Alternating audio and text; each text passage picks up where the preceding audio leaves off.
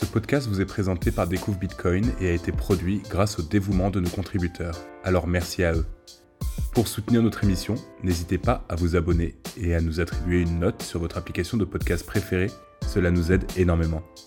Vous pouvez aussi nous aider en utilisant une application de podcast 2.0 telle que Breeze ou Fountain pour nous écouter et nous streamer des sats.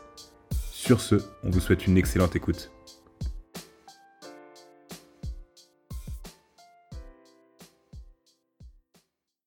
Bonsoir à tous et bienvenue dans ce 33e Space Cake, questions et sujets libres. Euh, donc on va prendre vos questions au fur et à mesure, les questions qui nous ont déjà été posées, euh, que ce soit sur les précédents Space ou euh, directement comme ça, des questions sur Bitcoin. On va essayer d'y répondre. Avec moi autour de la table ce soir, Théo Pantamis et Sosten. On va avoir également Lounès qui nous rejoindra plus tard dans la soirée. Et voilà, si vous nous écoutez en rediffusion en podcast, n'hésitez pas à vous abonner, à nous mettre une bonne note sur les plateformes de podcast et à venir nous voir également sur Twitter en live space. En général, c'est tous les mercredis à 21h30. Eh bien, je vous propose de commencer. Euh, on peut commencer de suite avec les questions de Kibevox.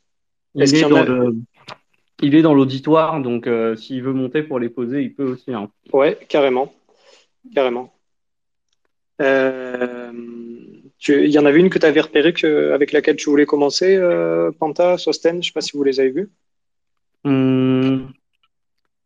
Alors, il y en avait une sur les. La première, c'était sur les forks. Peut-être qu'on peut commencer avec ça. Ou il y en avait une sur Miniscript. On a déjà parlé de Miniscript. Peut-être euh, qu'on peut la traiter un peu plus rapidement.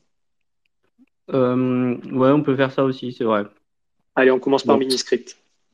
Alors, Question A, pourquoi y a-t-il besoin que les producteurs de cold wallet, Ledger, Coldcard, etc., intègrent, entre guillemets, Miniscript à leur appareil? Alors, euh, en fait, euh, Miniscript, ce qu'il faut, se dire, c'est que c'est une sorte de manière de spécifier une.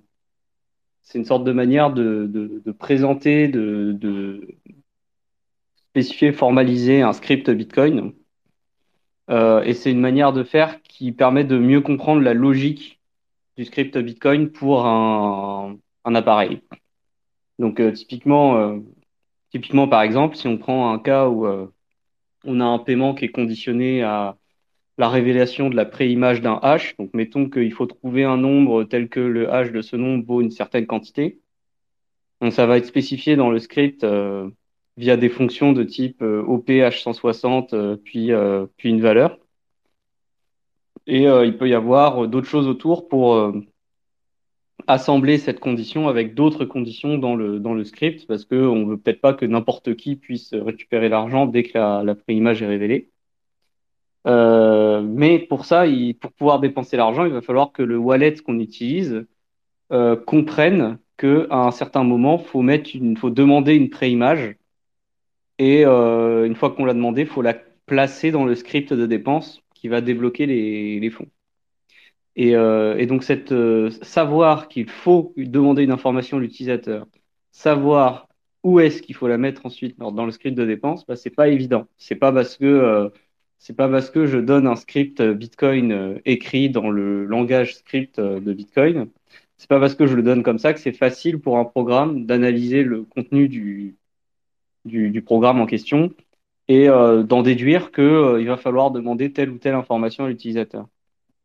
Et donc, euh, Miniscript, ça permet de mieux comprendre le langage script Bitcoin. C'est-à-dire une machine qui, un wallet qui intègre Miniscript, il comprend mieux avec la décomposition que fait Miniscript du script Bitcoin, il comprend mieux que là, par exemple, il faut demander une information à l'utilisateur et il va falloir la caser à un endroit particulier.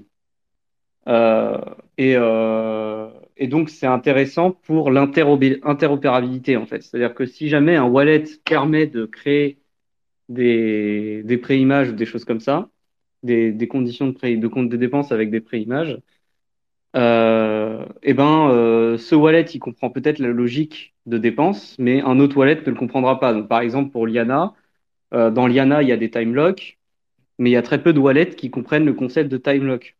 Et donc, par exemple, un, souci, c'est que si je veux utiliser Liana avec un cold wallet, le cold wallet, quand je vais vouloir signer, il va me dire, mais enfin, ouais, mais le script, je comprends pas.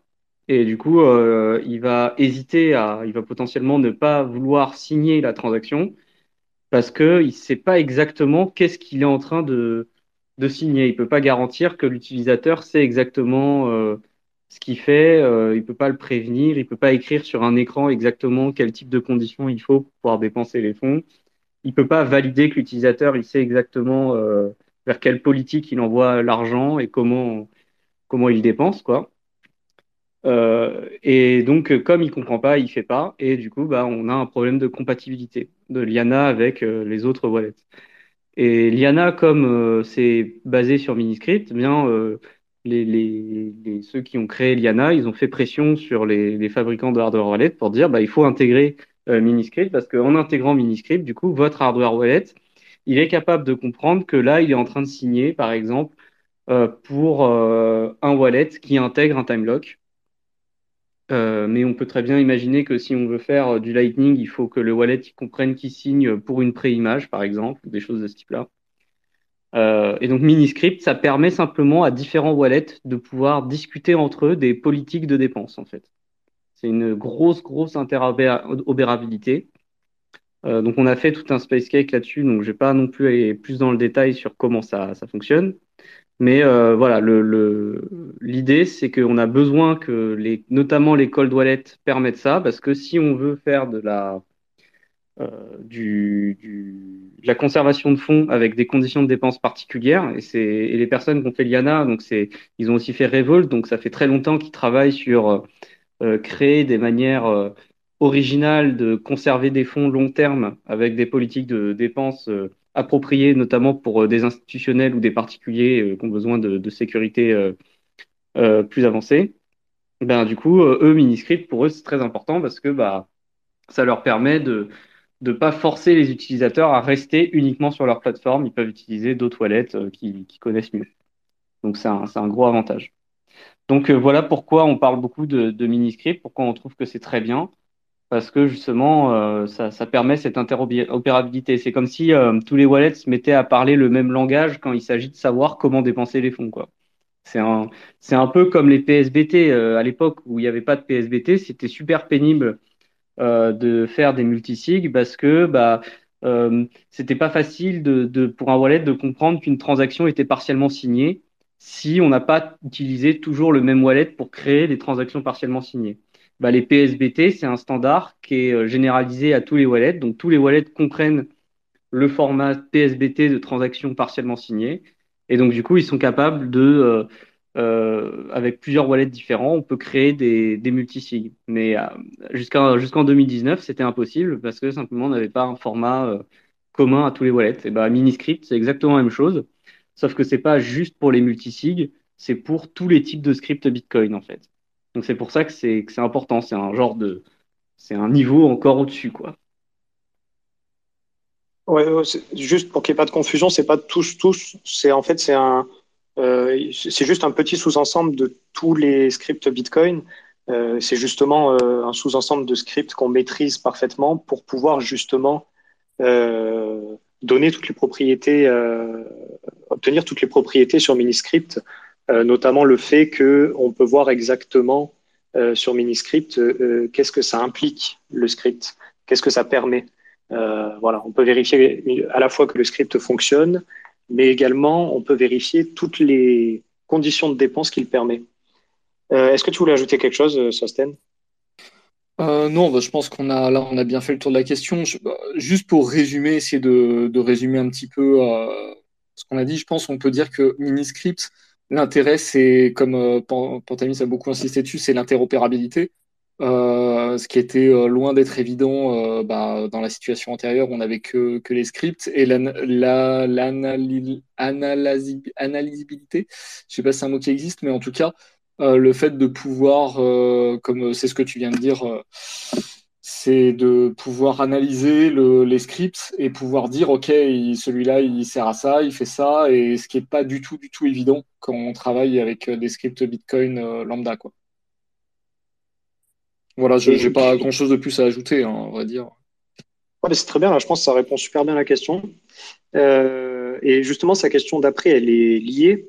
C'est la question B sur Miniscript. Il nous demande si Miniscript devient majoritairement utilisé, aura-t-on encore besoin d'utiliser P2PKH et P2SH ou bien ces scripts seront-ils remplacés à terme par des scripts Miniscript? Euh, Là, ce qui est intéressant, surtout, enfin, si je comprends bien, c'est que P2PKH et P2SH, c'est en quelque sorte, c'est des, euh, des templates euh, d'opcode. C'est ça qui sont préfaits, qui sont utilisés, qui sont implémentés comme ça directement en script. Mais du coup, c'est vrai, est-ce que pour les, les, sortes de dépenses toutes simples, est-ce qu'on aura besoin de mini-scripts, sachant qu'on a des templates en script qui fonctionnent déjà? Enfin, moi, c'est ce que je comprends dans cette question. Je sais pas qu'est-ce que. Bah, c'est un peu. Euh, je sais pas si tu veux dire quelque chose, Sosten, là-dessus, mais enfin, moi. Euh, bah, alors, je, je, vais dire, mais je pense qu'on on se dit la même. Enfin, moi, quand je vois ça, je pense qu'il y, a une, il y a une confusion sur le, le niveau de ce qui relève du, du, script et de ce qui relève du, euh, de, du mini-script. Et euh, pour moi, enfin, à moins que j'ai raté quelque chose, mais euh, pour moi, il n'est pas, il pas question que les mini-scripts remplacent les P2PKH ou les P2SH ou n'importe quel autre. C'est juste que c'est une façon où on peut représenter un P2PKH ou un P2SH ou n'importe quel autre sous la forme d'un mini-script.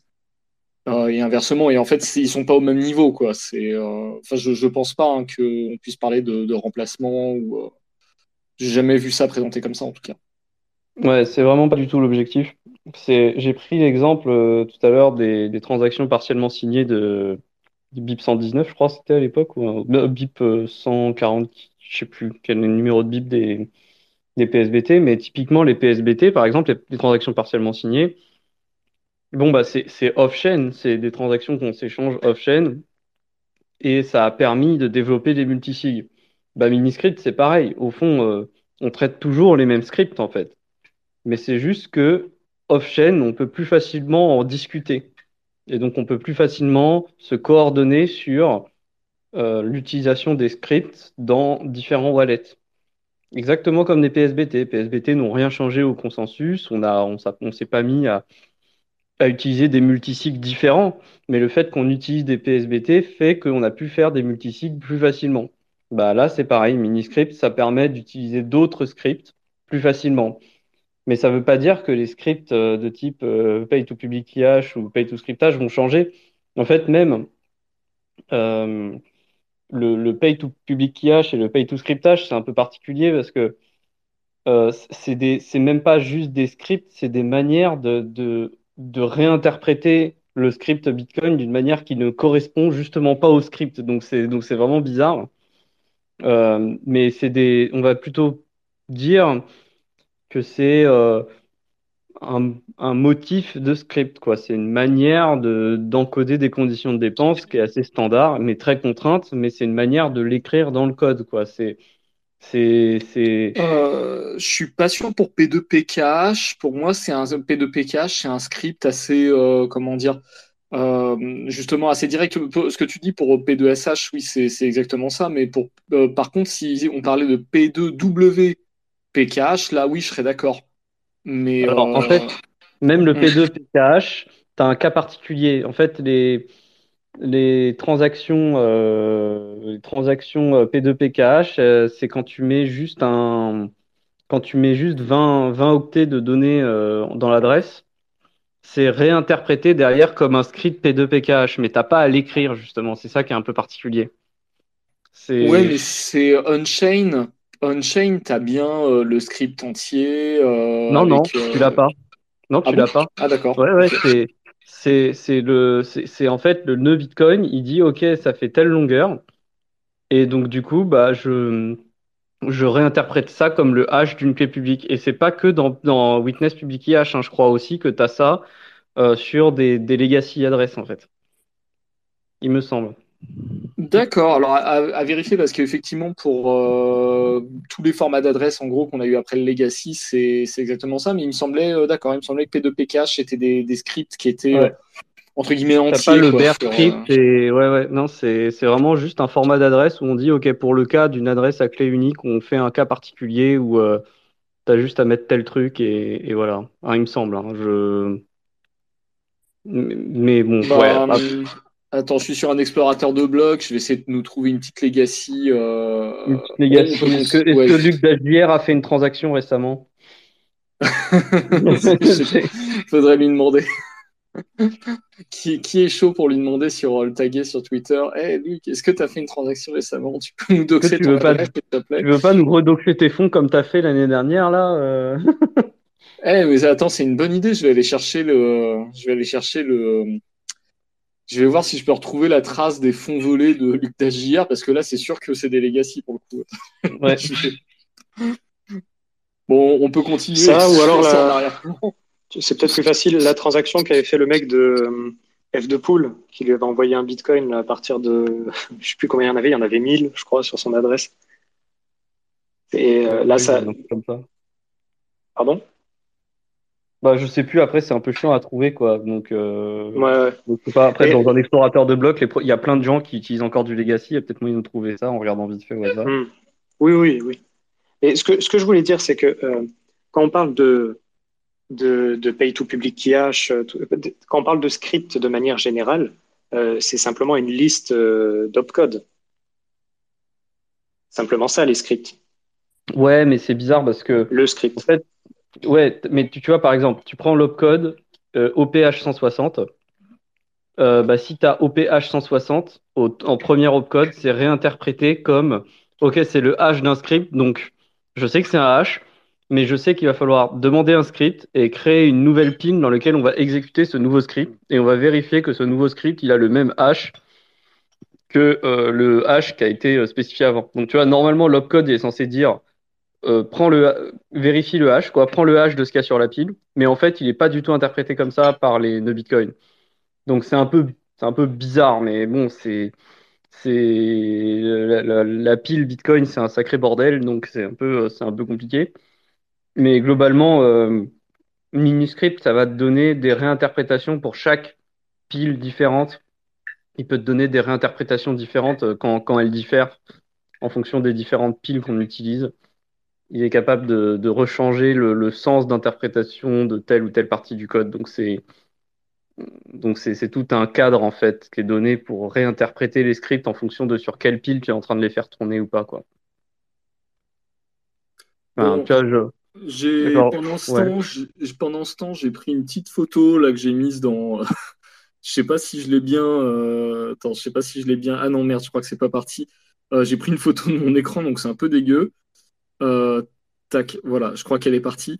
Et euh, parce que j'ai trouvé par hasard euh, une, une, transaction qui est pas mal parce qu'il y a deux sorties. Il y a une sortie vers une Legacy et une sortie vers une euh, Witness V0, euh, une Segwit V0. Et on, ouais, voit bien, on voit bien la différence parce que bah, tu vois, c'est bien ce qui me semblait en fait. Les Legacy, c'est vraiment des scripts Bitcoin entiers. Tu as le hop dupe, hop H160. Après, on, on pousse les 20 bytes du hash de l'adresse, puis ensuite à le. Donc voilà, c'est vraiment un script euh, complet. Alors que euh, la Segwit V0, on voit tout de suite la différence. C'est juste euh, 0 et un hash. Et démerde-toi avec ça. Enfin, ça veut dire qu'effectivement, il y a besoin d'une d'une couche d'attraction supplémentaire pour euh, être capable d'interpréter ça et de dire Ah, ok, ça commence par 0, puis j'ai 20 bytes derrière, donc ça correspond à tel template, donc je dois rajouter tel opcode et exécuter yes. tel opcode. Voilà, donc c'est, on voit bien la différence euh, sur cet exemple-là. Yes, ok, tu as raison. Ça. Sur les legacy, il faut écrire le script complet. Ouais, donc, euh, mais par contre, pas sur les PW euh, PKH. Donc, voilà. Ouais. ouais, ça non. Voilà. Bon, et euh, mais, donc ces, choses-là, de pay to public key et pay to scriptage, c'est des patterns, euh, soit qui peuvent avoir des interprétations particulières, soit euh, qui sont juste des scripts très courants. Euh, mais Miniscript permet juste de les comprendre d'une autre façon, quoi. Enfin, on peut les réinterpréter avec Miniscript, mais c'est exactement les mêmes patterns. Et c'est juste qu'avec Miniscript, on peut facilement parler de d'autres types de scripts, de d'autres scripts, et on peut les rendre interopérable entre plusieurs wallets, exactement comme on rendait interopérable avec des PSBT différents multisigs, quoi.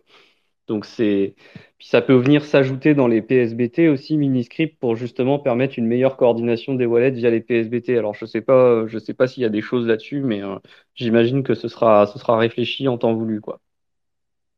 Oui, parce qu'il y a en fait une question que là que d'un seul coup je me pose, même si j'ai à peu près la réponse, mais quand on a un mini-script, on est d'accord qu'un mini-script n'a qu'une seule transcription. Je sais même pas quel est le mot, c'est on dirait transcription. Un mini-script est transcrit en beacon script ou traduit en beacon traduit, script. Traduit. Je ne faut pas qu'on dise compiler, on va se faire allumer. Oui, alors voilà, j'ai bien évité le piège du mot compilé, je sais, mais j'étais plus très sûr de, de ce qu'il fallait, ce qu'il fallait dire.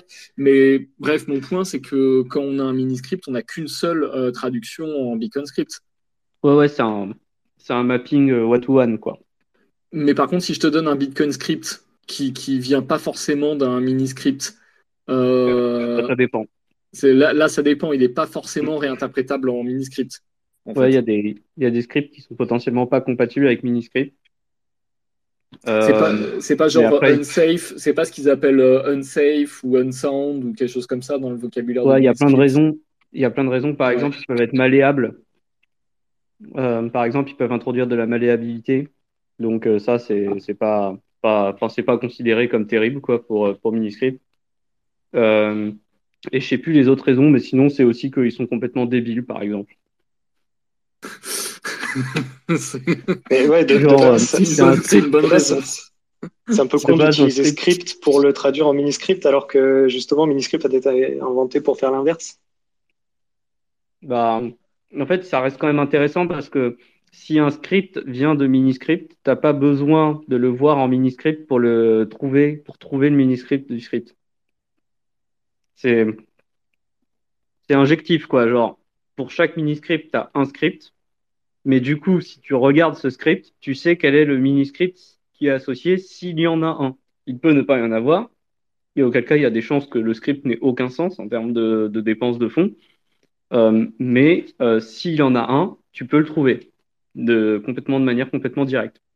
Parce que en fait, euh, les, morceaux de mini-script, les, les éléments qu'on manipule, ce ne sont que des ensembles de, enfin des, des, des, des NUPlay de d'opcode, quoi. C'est juste une série d'opcode qui est remplacée par un fragment et qui est, genre, on va appeler ce fragment, euh, on va l'appeler ou, on va l'appeler and, on va l'appeler euh, pay to public key, on va l'appeler machin, on va l'appeler truc. Enfin, pas exactement, je me rappelle plus des noms des fragments, mais euh, globalement, c'est un peu ça l'idée, quoi. C'est c'est juste, on a des fragments de code et on dit ce fragment de code en mini-script, ça correspond à ça.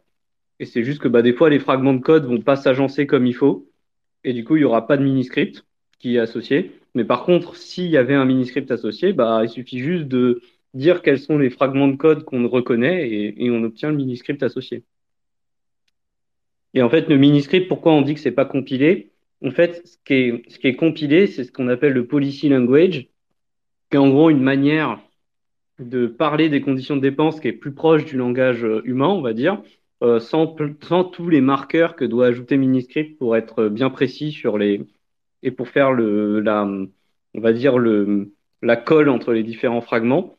Euh, bah, on peut on peut ne pas s'amuser à préciser exactement quel type de fragment on utilise parce qu'on sait exactement comment ils doivent se recoller et donc on peut on peut ne pas l'écrire mais par contre, du coup, quand on va vouloir faire le script, bah là, va falloir l'écrire. Donc, il y a une compilation qui est réalisée et c'est là qu'on compile vers Miniscript. Donc, c'est-à-dire, on, a un policy language et on a un compilateur qui prend le policy language, qui en gros prend votre intuition de comment vous voulez dépenser les fonds et transforme ça en un, en un mini-script, qui est donc un script Bitcoin valide hein, et qui est utile.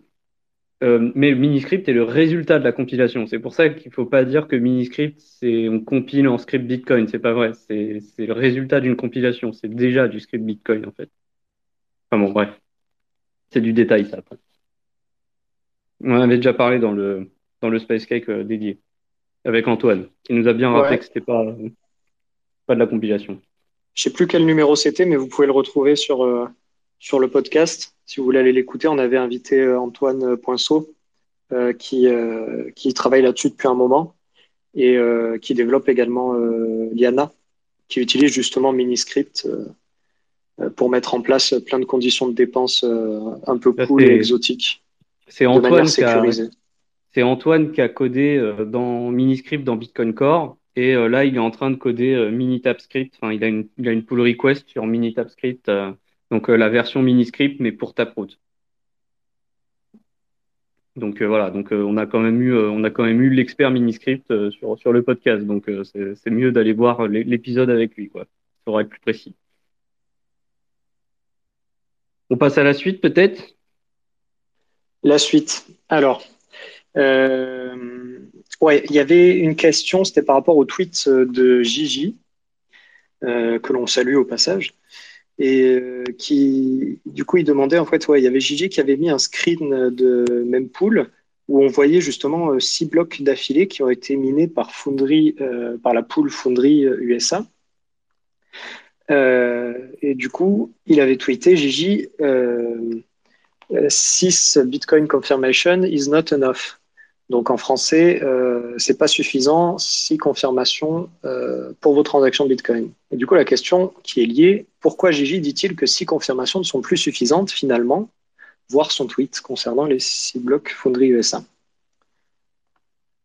Alors, euh, moi, j'ai pas tout compris, mais déjà, je pense qu'il faut juste rappeler euh, rapidement euh, cette histoire de confirmation, c'est vrai qu'on dit en général qu'il faut attendre six confirmations pour vraiment considérer une transaction Bitcoin comme étant réellement immuable. Six confirmations, ça veut dire quoi? Ben, ça, veut dire que si euh, votre transaction a été inclue dans le bloc numéro, je dis une bêtise, numéro 4, euh, il faudra attendre jusqu'au bloc numéro 9 lorsqu'il sera publié pour avoir justement six confirmations sur votre transaction. Euh, et avant ça, il ne faut pas la considérer comme immuable parce qu'il peut y avoir une, réorganisation potentiellement et euh, votre transaction, si elle ne se trouve pas dans la chaîne euh, qui reste après la réorganisation, ben, finalement, elle est, comme, elle redevient non confirmée, potentiellement double dépensable. Si vous avez acheté, si vous êtes un commerçant que vous avez envoyé les, marchandises entre temps, ben, ça peut être embêtant, etc. Voilà. Et bon, ces six confirmations, ça va un peu tout et rien dire. Enfin, vous me direz ce que vous en pensez, mais euh, ce qui compte, c'est surtout la quantité de preuves de travail qui est arrivée par-dessus votre transaction, la quantité de preuves de travail qui est venue enterrer votre transaction dans la blockchain, finalement. Donc, voilà. Après, je ne sais pas en quoi c'est lié justement à Foundry USA. Vous avez mieux compris peut-être le tweet? Bah, alors moi je le découvre, hein, mais euh, quand je vois ça, je me dis que le, je suis pas sûr, hein, mais j'essaye de, de, comprendre ce que veut dire Gigi. Je soupçonne que son idée, c'est que euh, pourquoi on dit si confirmation? Le risque, c'est que euh, il y a une réorg, comme tu viens de le dire, une réorganisation de six blocs de profondeur, ce qui, soit dit en passant, à mon avis, ça fait quand même très longtemps que c'est pas arrivé. C'est quand même aujourd'hui. je pense que c'est jamais arrivé. Euh, si, si, euh, bah, il y a eu. Alors bon, c'était un cas un petit peu particulier, mais il y a eu, euh, par exemple, quand il y avait eu le l'overflow bug. donc au tout début de Bitcoin, quand il y avait eu ce fameux bug qui provoquait une inflation monstrueuse, parce qu'en fait il y avait ce qu'on appelle un overflow bug. Donc en gros, dans un ordinateur, c'est comme un, les chiffres euh, ont euh, on a un certain espace pour les inscrire avec des bits. Et puis je, schématise un peu mais c'est voilà pour que tout le monde comprenne. Et puis c'est un peu comme un compteur vous savez le, compteur de voiture. Je sais pas il y a six chiffres. Quand on dépasse euh, voilà quand on dépasse 999 millions 999 qu'est-ce qui se passe? On revient à zéro. Bah c'est un peu le même principe. Sauf que là ça provoquait un bah, ça provoquait un bug horrible en fait qui créait des bitcoins sortis de nulle part. Et là à ce moment-là faudrait vérifier mais je pense que le temps qu'on rollback la chaîne, qu'on reparte à partir du moment où il y a eu euh, l'émission euh, illégale, voilà, je, pense qu'il y a eu plus que six blocs de mémoire. Donc c'est arrivé, mais c'est des quand même. ça. Et il y a dû voir aussi Level DB aussi qui a dû poser un problème euh, quand ça quand il y a eu le, le, le, petit le petit rollback avec Level DB où il y avait eu des des mineurs qui minaient des, des, des blocs en SPV et qui et qui se retrouvaient à miner sur des mauvaises chaînes. Ah, ouais. là, je sais pas si on a eu euh, tant de blocs que ça, je, je sais pas. Ouais, je sais pas non plus, mais peut-être, mais 6 heures, une, comme 6 blocs, c'est à peu près une heure, ça me paraîtrait pas déconnant euh, le temps qu'on trouve le bug. Mais bon.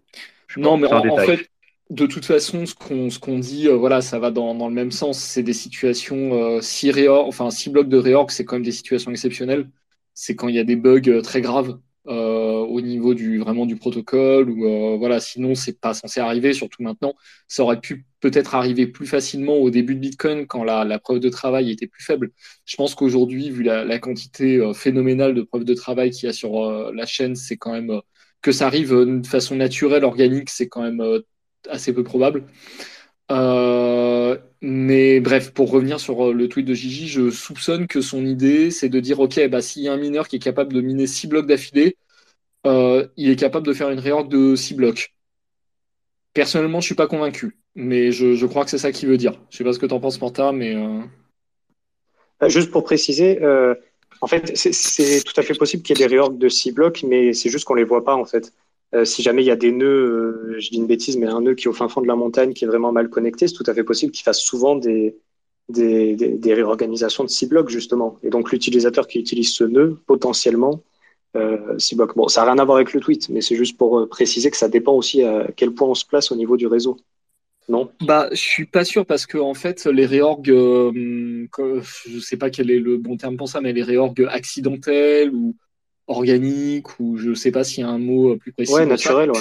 Naturel, c'est quand euh, c'est quand il y a deux mineurs qui trouvent un bloc valide à peu près en même temps, ce qui fait que le temps que ça se propage dans le réseau, il y aura effectivement une partie du réseau qui aura eu le bloc A euh, d'abord, puis l'autre partie du réseau qui aura eu le bloc B. Et là, on se retrouve dans une situation où en fait, il y a des mineurs qui vont euh, essayer de miner A' parce que c'est le bloc qu'ils ont vu en premier, les mineurs qui ont vu euh, B vont essayer de miner B' parce que c'est voilà, c'est le bloc euh, qu'ils ont eu en premier.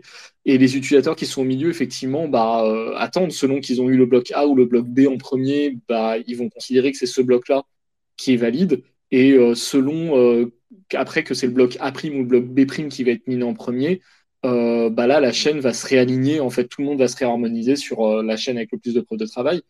Donc, en fait, pour avoir une réorg naturelle de six blocs, enfin, de, ma compréhension, je, ne pense pas qu'il y ait d'autres scénarios. Il faudrait que six fois de suite, on ait euh, une course, en fait, entre deux chaînes qui ne trouvent pas de solution pendant six blocs d'affilée. C'est-à-dire que six blocs d'affilée, il y a deux mineurs qui trouvent un bloc valide avec un ancêtre différent à peu près en même temps euh, ou en tout cas avec un temps, un écart de temps suffisamment faible pour que euh, tout le réseau ne soit pas, euh, voilà, ne bascule pas sur sur un seul bloc et qu'il y ait toujours la, cette course voilà, pour miner le, le prochain bloc avec un ancêtre, donc un ancêtre différent. Je ne pense pas que ça puisse arriver autrement. Et enfin voilà, je ne sais pas ce que vous en pensez. Non, tu as raison, j'ai dit une connerie en fait, puisque c'est vrai qu'il faut, qu'il faut bien qu'il y ait un mec qui mine sur la partie du réseau qui est isolée. Euh, ouais. Parce que ce que euh, tu décris, ça pourrait arriver avec un, mineur, euh, peut-être qui, qui, serait très isolé. Avec, ouais. voilà, mais c'est. Parce que vous minez pas sur votre nœud, vous minez pas vous? Bah si, avec le CPU, ma gueule. Voilà. Ah non, par contre, il y a le, le, scénario effectivement de la selfish mining attack. ça veut dire, étant donné qu'ils ont miné six blocs d'affilée, ça veut dire que s'ils avaient voulu jouer un coup de poker, ils auraient pu à ce moment-là euh, faire une selfish mining attack sur six blocs et donc potentiellement faire une grosse réorg. Euh, par contre, euh, bah, c'est un risque, c'est complètement con de prendre ce risque, quoi. ça arrive, c'est très peu probable que ça arrive et que finalement tu perdes pas trois, quatre blocs que tu avais pourtant de valider avant. Et surtout, au plus ça avance, au moins tu as d'incitation à faire un bloc en plus, quoi, sur ta selfie, selfish mining. Bah, disons que c'est risqué comme stratégie. Après, ça peut être une. Enfin, ils peuvent essayer, mais il faut aussi gamifier l'algorithme d'ajustement de difficulté pour qu'elle marche, cette attaque. Parce que sinon, après, au niveau, euh, euh, niveau rentabilité, si tu veux, tu es à zéro. Quoi. Genre, euh, tu prends beaucoup de risques de perdre de l'argent pour en gagner peut-être un peu plus, mais, mais en fait, tu gagnes pas grand-chose. En fait, il faut jouer sur le timing d'ajustement de difficulté pour que cette attaque elle fonctionne bien, je pense aussi. Enfin bon, bref, euh, l'idée c'est que le mineur ne va pas révéler le bloc euh, alors qu'il l'a déjà miné et c'est ça qui, ça qui pose problème. En fait, euh, sur, ce, sur cette question-là, il, y a deux. Enfin, c'est une question qui est compliquée parce qu'en fait, on, parle du moment où les, les, hypothèses de sécurité du réseau ne tiennent plus. Et en fait, si tu veux, il y a, il y a deux modes. Soit tu supposes euh, qu'un mineur est actuellement en train d'essayer d'attaquer le réseau et de, et de, de le forquer, de, de, faire des doubles dépenses, soit tu supposes que tous les mineurs, ils agissent toujours de manière honnête. Et en fait, le raisonnement qu'a présenté Sosten, il est tout à fait valide si tu supposes que les mineurs sont pas en train d'essayer euh, d'être malhonnêtes. Et quand on parle d'un mineur honnête, on définira le mineur honnête comme le mineur qui mine le dernier bloc qu'il a vu et le bloc le plus haut, qui a le plus de preuves de travail. Peu importe, euh, peu importe qu'il y en ait un autre euh, qui a été découvert après coup ou quoi, non, c'est juste si le mineur il mine au-dessus du dernier bloc et que quand il trouve un résultat, un bloc valide, il le, broadcast, à partir du moment où il fait ça, il est honnête. Quoi. Donc, euh, et, comme on l'a dit, il peut arriver qu'il y ait des blocs orphelins pour des raisons de temps de propagation euh, dans le réseau. Ça arrive qu'effectivement, de temps en temps, bah, il y ait deux mineurs qui trouvent un bloc et on attend et, euh, et au bout d'un moment, il y en a un autre qui retrouve un bloc et, et, et ça, ça, ça, ça aligne tout le monde sur ce nouveau bloc.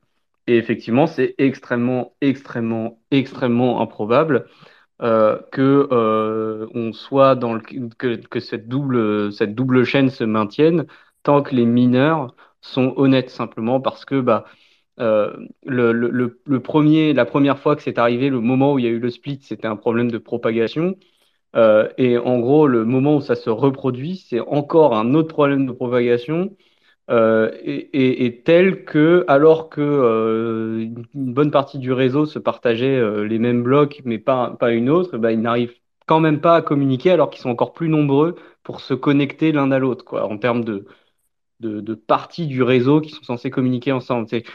En, gros, faut, faut se dire que le réseau se partitionne hein, quand ça se produit, mais, que si ça devait se produire six fois à la suite, il faudrait que les partitions qui existent déjà soient repartitionnées encore ce qui est, quand même super difficile à imaginer dès lors que les nœuds arrivent à communiquer un peu entre les différentes partitions.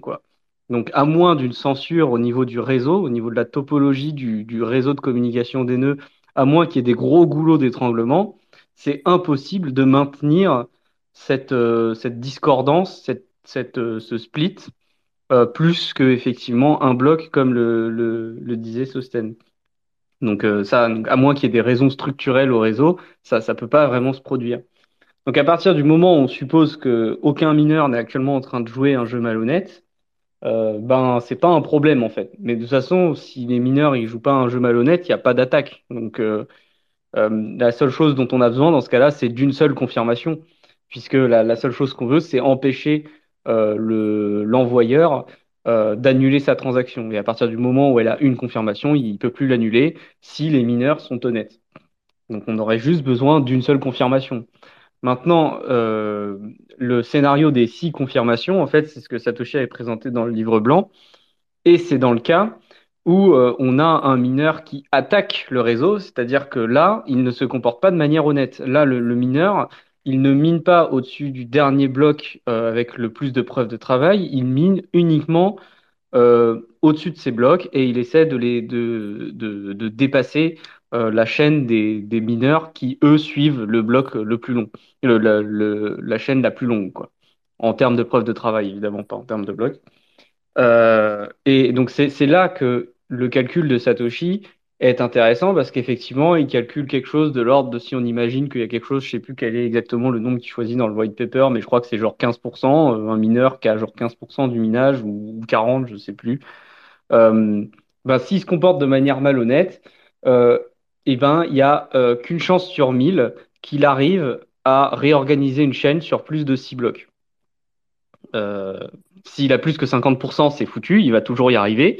Euh, mais si il a genre euh, quelque chose comme 15, euh, je sais plus, je sais plus exactement la proportion, si c'est 15 ou 40%, alors 6 blocs, il a moins d'une chance sur 1000 d'y arriver. Et en gros, il a, il a, il a donné un critère à 6 confirmations sur le papier blanc comme ça pour le, un peu comme pour résumer son calcul entre guillemets parce que les gens ils comprennent pas tous les chiffres mais il a fait des calculs précis mais il, on s'amuse pas à retenir tous les chiffres on retient un à peu près et l'à peu près qu'il a qu'il a, qu'il retenu pour que les gens comprennent, c'est de dire bon bah euh, si confirmation c'est bien parce que si on suppose qu'il y a un attaquant, bon bah, on peut raisonnablement supposer qu'il a genre 15% du hash rate et que qui se met en opposition avec tous les autres. Euh, bon bah voilà les, les maths, la, la probabilité qu'il arrive à, dépasser de 6 blocs la chaîne principale, euh, eh ben euh, elles sont inférieures à, euh, à 1 pour 1000. Donc voilà, ça me paraît raisonnable. C'est en gros c'est un à peu près qu'il a balancé, mais en fait ça s'apprécie on voit que ça s'apprécie en fait à euh, quelle est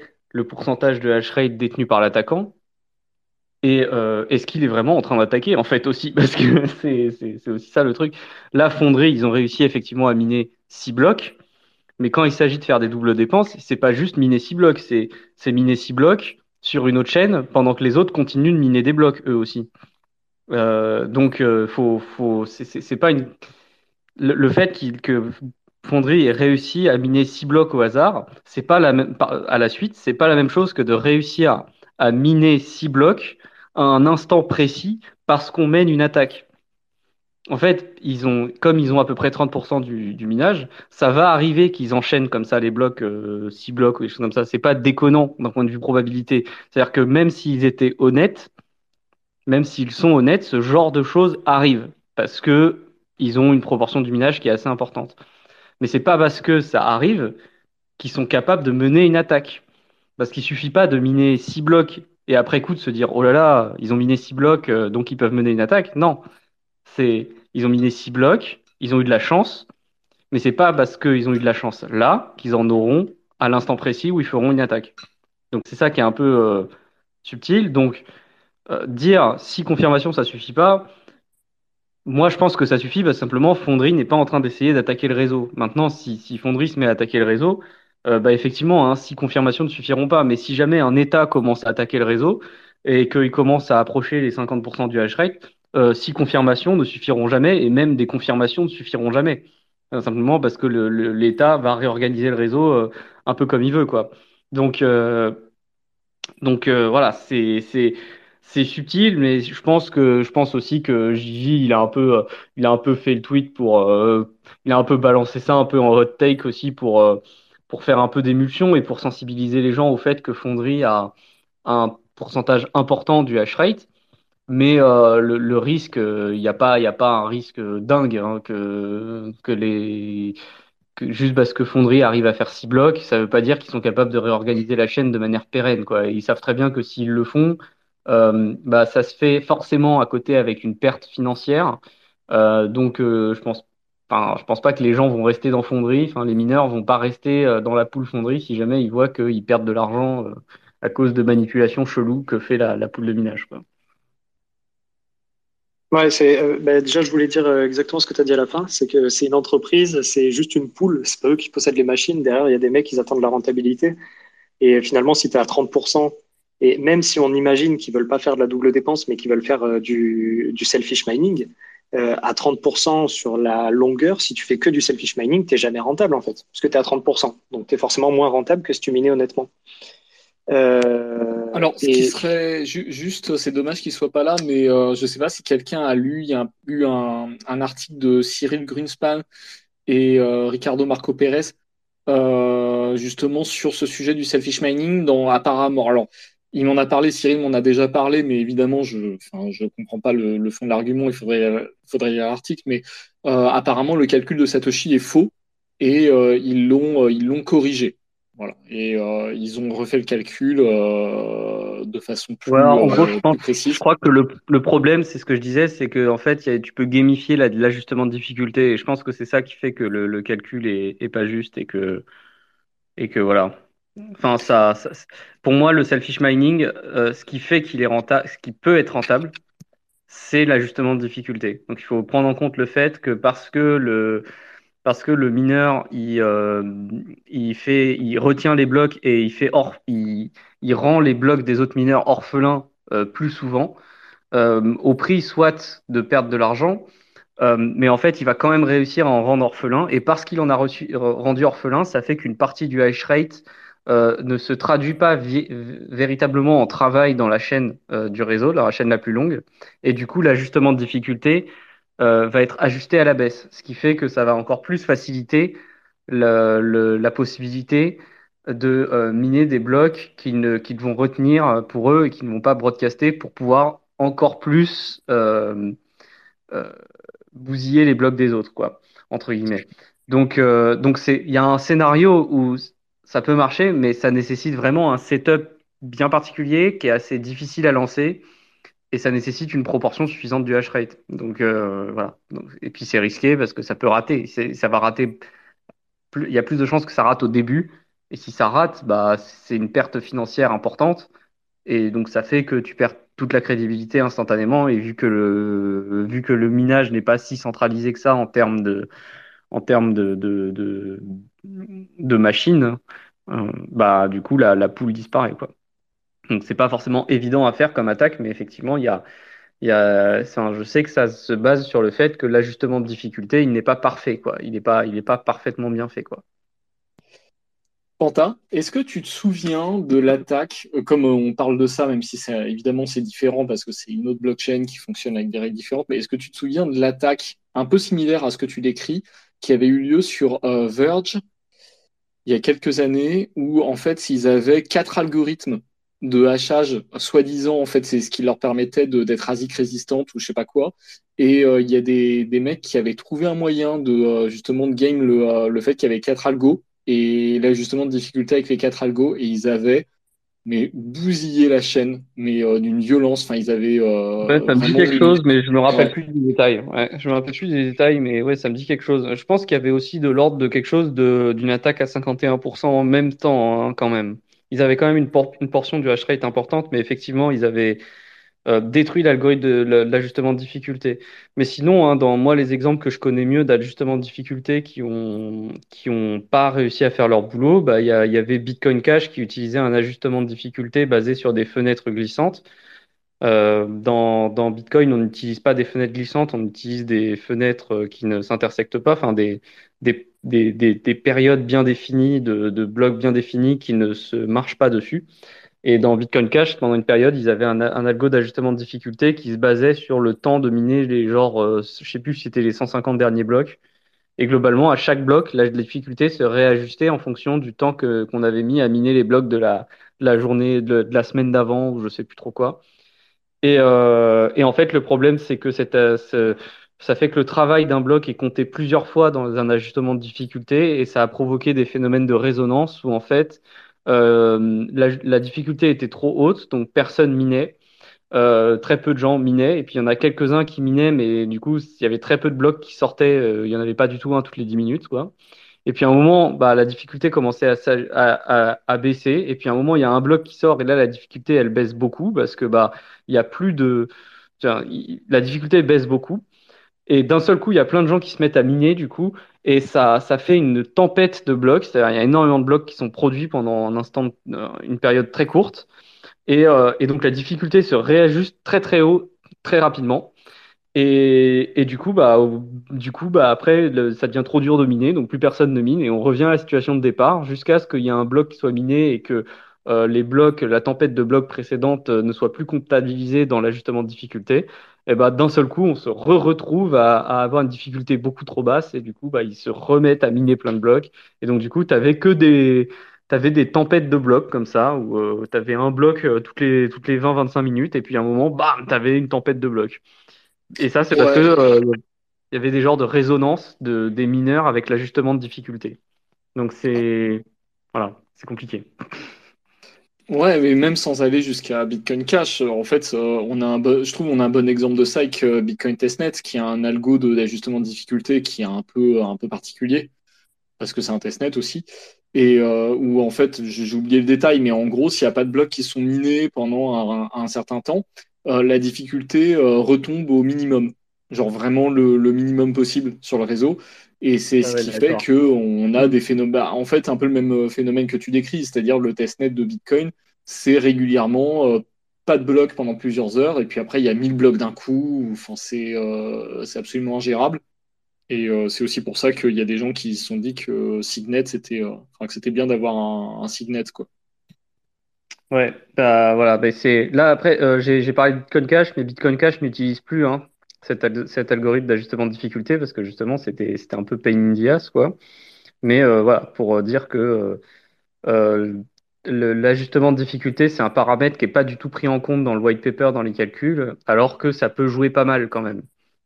Parce que du coup, une tempête de blocs comme ça, pendant le, pendant le moment où tu as plein plein de blocs qui sont produits, bah, tu peux avoir énormément de réorganisation, simplement parce que les blocs sont produits beaucoup trop vite quoi, par rapport au temps de propagation.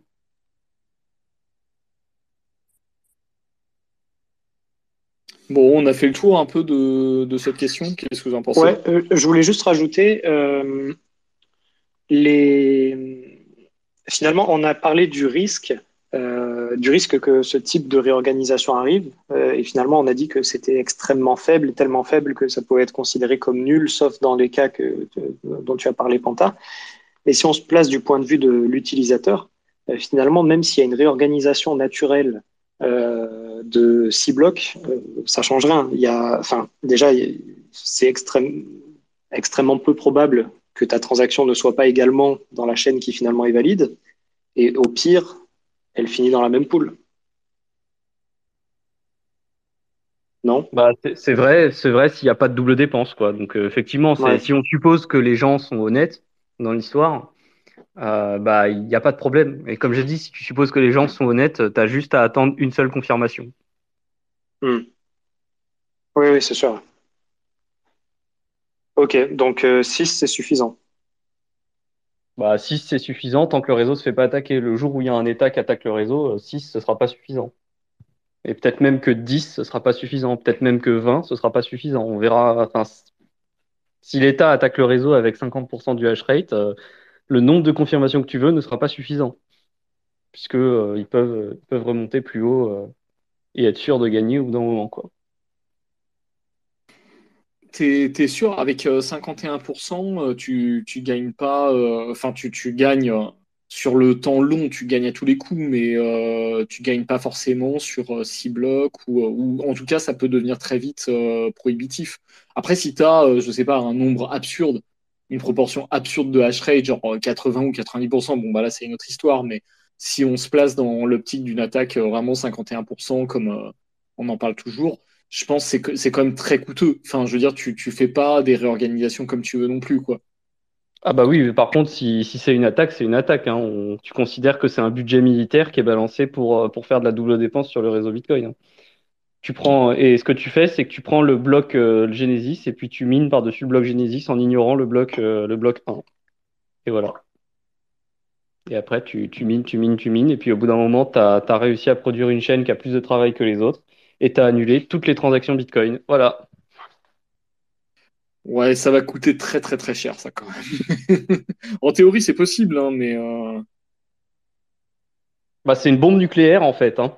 C'est euh, voilà, ça va coûter extrêmement cher. C'est mais c'est une bombe nucléaire financière. C'est extrêmement cher et euh, le budget qu'il va falloir avoir pour ça, il est juste démentiel.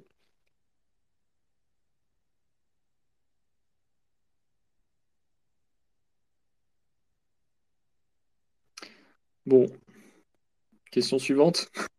Euh, est-ce qu'on ne pourra pas euh, des questions peut-être des auditeurs avant, euh, s'il y en a, parce qu'on a déjà, ça fait déjà une heure qu'on est en live. Donc si certains auditeurs veulent monter, nous poser des questions techniques sur Bitcoin, n'importe quel niveau, hein, que ce soit débutant, plus confirmé, n'hésitez pas à demander la parole, on vous fait monter. Vous pouvez les poser également dans le chat si vous n'avez pas envie de parler.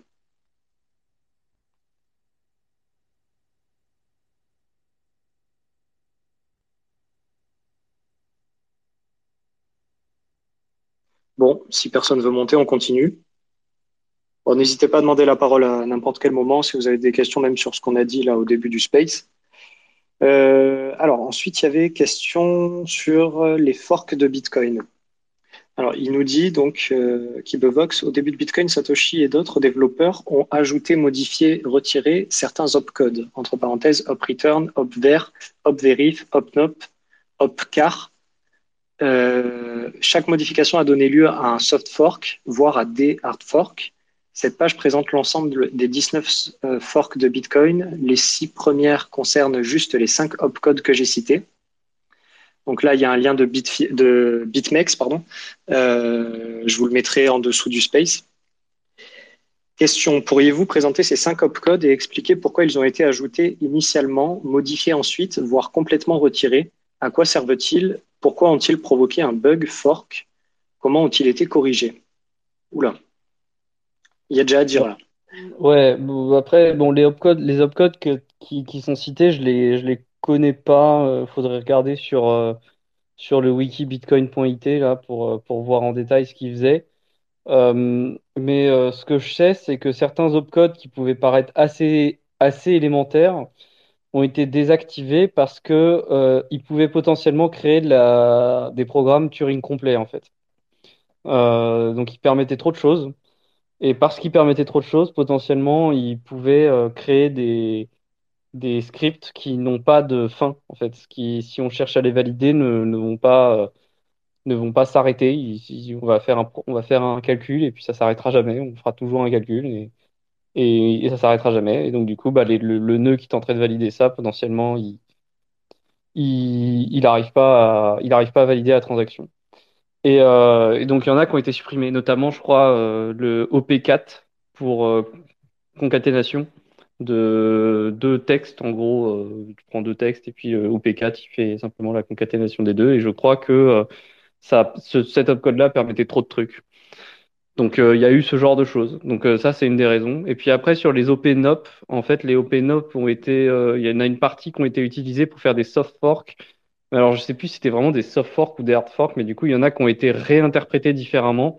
Euh, notamment les opcodes euh, liés à, au check log time verify ou au check sequence verify. Euh, c'était des op, des opnop euh, qui, qui ont été modifiés, je crois. Après, je sais plus exactement comment ça s'était passé. Tu as peut-être peut plus de détails. Alors, dans, dans, mes souvenirs, les, le principe de l'opnop, c'est que c'est un script, c'est un, pardon, un opcode qui rend le script invalide.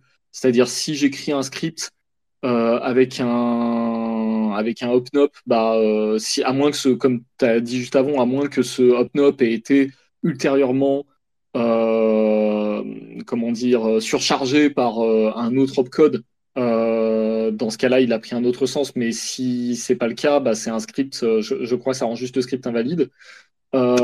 et effectivement, c'était prévu, je sais plus combien il y en a, mais c'était un certain nombre de slots qui avait été prévu par Satoshi pour dire bah voilà, il y a peut-être des opcodes qu'on voudra rajouter plus tard, mais pour l'instant je les connais pas, donc j'ai réservé un certain nombre de, de, de, numéros en fait de valeurs euh, d'opcodes qui sont des, des et puis on verra euh, si on en a besoin un jour, euh, c'est des places réservées, qu'on pourra auxquelles on pourra donner un autre sens.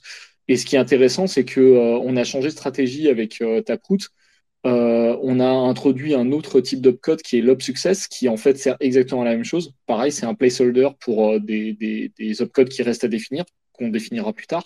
Sauf que son mode de fonctionnement est inverse. Euh, L'opnop, il, est invalide. Euh, L'opsuccess, c'est le contraire. C'est quand tu rencontres un opsuccess qui est pas surchargé, qui a pas d'autres, euh, comment dire, qui, auquel on n'a pas donné d'autres significations, bah, il rend juste le script valide. Et en fait, ça peut paraître un peu, euh, un peu étrange, mais à l'époque de Taproot, je, me souviens, j'avais lu euh, des trucs là-dessus. Apparemment, le raisonnement, c'est que euh, les opnop, de par ce fonctionnement qui rend le script invalide, c'est assez compliqué en fait euh, à utiliser de façon safe. Euh, alors qu'un up success, bah, c'est un peu l'équivalent d'un anyone can pay. donc ça rend. Je, je, je, soupçonne que ce que tu as dit juste avant, quand on utilise un opnop, ça, quand on, euh, check Log Time Verify, c'était un soft fork, hein, on est d'accord. Bah ouais, c'est ça qui me surprend. C'est que je. Donc, non, non, en fait, j'allais dire une bêtise. C'est bien, c'est oui, c'est bien. Tout ça, c'est des soft forks de toute façon. Hmm. Ouais, mais c'est ça que je, c'est ça que là pour l'instant j'ai, c'est un truc que effectivement j'ai pas encore bien bien compris que comment ça se fait qu'on a pu faire un OP euh, check log time verify qui soit une soft fork alors que le code qui est remplacé c'est un opnop, un opnop, pardon. Et, et ça, je, ça, j'ai du mal à comprendre. Parce que théoriquement, c'est une hard fork, en fait, pour moi. Mais bon. Bah, c'est-à-dire que tu rends un script qui était invalide euh, avec un opnop. Euh, si tu surcharges l'opnop en disant OK, c'est un, maintenant c'est check log time verify, donc quelque chose qui était invalide devient potentiellement valide. Parce que c'est pas forcément faut que la condition soit satisfaite bah, aussi. Mais, bah euh... ouais, c'est ça qui me surprend, ouais. c'est que du coup, euh, du coup, j'ai l'impression que c'est une hard fork, donc j'ai du mal à. Mais enfin bon, bref, c'est, je sais, je sais, je sais plus exactement. Il y avait la manière avec les, que la manière avec laquelle les les check load time verify fonctionnent en termes de script. Euh, le rendait compatible en soft fork. Je sais que par exemple le OP check log time verify, euh, il ne, il ne laisse, euh, enfin, tu, tu lui mets une valeur sur la stack, mais en fait, il va pas consommer la valeur sur la stack. Genre, euh, il va, il va juste regarder la valeur et il, va, il va comparer au log time. Et puis si, si c'est si c'est dans le bon ordre, si le log time est bien plus grand que cette valeur, il va, il va rien faire. Alors que sinon, il va échouer le script. Et je me ah, rappelais que la, la raison pour laquelle c'était fait comme ça, euh, qu'il ne consommait pas la valeur du check log time qu'on mettait minimum en, en, sur la pile. La raison pour laquelle il faisait ça, c'est que justement, il fallait qu'il le fasse comme ça pour que ce soit rétrocompatible. Donc je sais plus, je sais plus exactement comment c'était foutu. Je suis pas, je pense qu'en fait les OpenOp, ils avaient peut-être des conditions pour les, dans les, pour lesquelles ça pouvait passer, mais je, je, me rappelle plus du tout en fait. Ouais, je, je sais plus non plus, mais c'est vrai que les OP, en fait, le, point de tout ça, je pense, c'est un peu ce que j'ai dit avant, c'est que les, les OpenOps, c'était difficile en fait à utiliser, et c'est pour ça qu'on a changé avec euh, Taproot, on a introduit un autre euh, OP qui sert à la même chose, mais qui est plus facile à gérer. Voilà. En gros, c'est ça. Ouais, on avait discuté des OP Success euh, qui sont utilisés dans Taproot, et justement, c'était un point bloquant pour Cross Input Signature Aggregation. Euh, justement de conserver les OP Success. Et les OP Success, pour le coup, sont bien plus pratiques à utiliser parce qu'effectivement, tous les opcodes qu'on connaît pas sont des OP, encore sont des OP Success. Et du coup, bah, on sait que ça va forcément être rétro-compatible d'ajouter des restrictions sur ces opcodes plutôt que de retirer des restrictions, justement. Euh, donc ça, ça permet de faire des soft forks hyper facilement. Donc c'est pour ça que ça a été, c'est clairement un avantage. Mais du coup, ouais, les vieux opcodes dont, dont parle Kibevox, en fait, c'était des opcodes dont on se rendait pas forcément compte à l'époque, qui pouvaient permettre trop de choses au niveau des scripts, et que du coup, on pouvait euh, faire échouer la, la, la, validation par les nœuds euh, de manière très critique, au sens où la validation ne terminait jamais. Quoi. Je me rappelle d'un truc comme Alors, ça. Ouais, là, j'ai ressorti le Bitcoin Wiki, hein, comme ça, on regarde au passage. Donc, le hop vert, parce que moi non plus, je me souvenais pas. Uh, transaction is invalid unless occurring in an unexecuted op if branch. Ouh, celui-là il fait mal à la tête. Euh, donc c'est la transaction est invalide à moins que euh, cet opcode ne se produise dans une branche op if non exécutée. Ça fait beaucoup de négations. ça fait beaucoup de négations. ça, fait trop de négations dans une seule phrase. Là. Attends, le OpenOp, du coup, il dit que simple, il, dit qu'il va invalider le script si on passe dans la branche dans laquelle il est dans un. Non, non, non, non pardon, je parlais de hop vert, je parlais de hop ah, vert parce que Mais euh, on peut regarder, on peut parler des hop nop euh, au passage. Hein, il y en a, il y en avait 10. Là, je, les vois. Au départ, il y en avait 10. Euh, il dit quoi? The word is ignored. Donc c'est, il est ignoré. Et non, bah, en fait, je disais des bêtises. C'est, ça marque pas la transaction comme invalide. Ok, donc voilà, c'est ça l'explication. C'est juste qu'ils sont ignorés. C'est juste qu'on passe dessus et que ça fait rien du tout. ok, donc c'est pas, c'est juste euh, ouais, no opération en fait. C'est nop euh, n, euh, c'est pour dire no opération en fait. Le, le nop, c'est pas on nop. comprend pourquoi on a besoin de mini-script. Ouais, bah oui, oui, c'est, ça fait partie du bazar justement. Ouais. Parce que. juste. Ouais. Si, je peux rajouter un truc, parce qu'il a demandé aussi, il a cité OpReturn. OpReturn, c'est un opcode qui existe encore aujourd'hui. Euh, si jamais il y en a qui ne le connaissent pas, euh, j'explique rapidement ce que c'est, ça peut intéresser. C'est euh, du coup c'est un opcode qui va marquer un script comme invalide. donc en fait, ça va juste bloquer un output de, la transaction, ça va bloquer des bitcoins qui seront non dépensables. Ces bitcoins ils sont non dépensables au niveau protocolaire. Donc ça veut dire en fait vous bloquez des bitcoins à jamais. Il n'y a pas d'histoire de clé perdue ou pas. C'est vraiment des bitcoins qui s'enlèvent de la des 21 millions et qui sont plus jamais dépensables.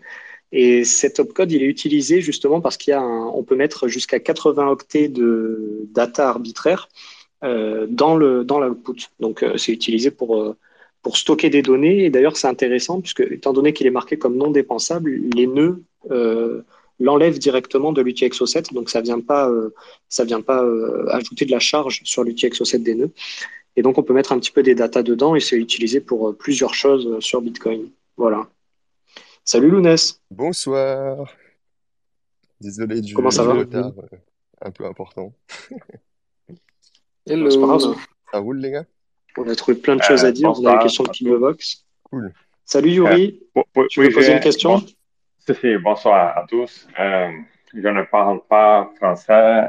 puis-je propose This space was downloaded via spacesdown.com. Visit to download your spaces today. une question en anglais. Si. Sure. See? Okay, great. Thank you.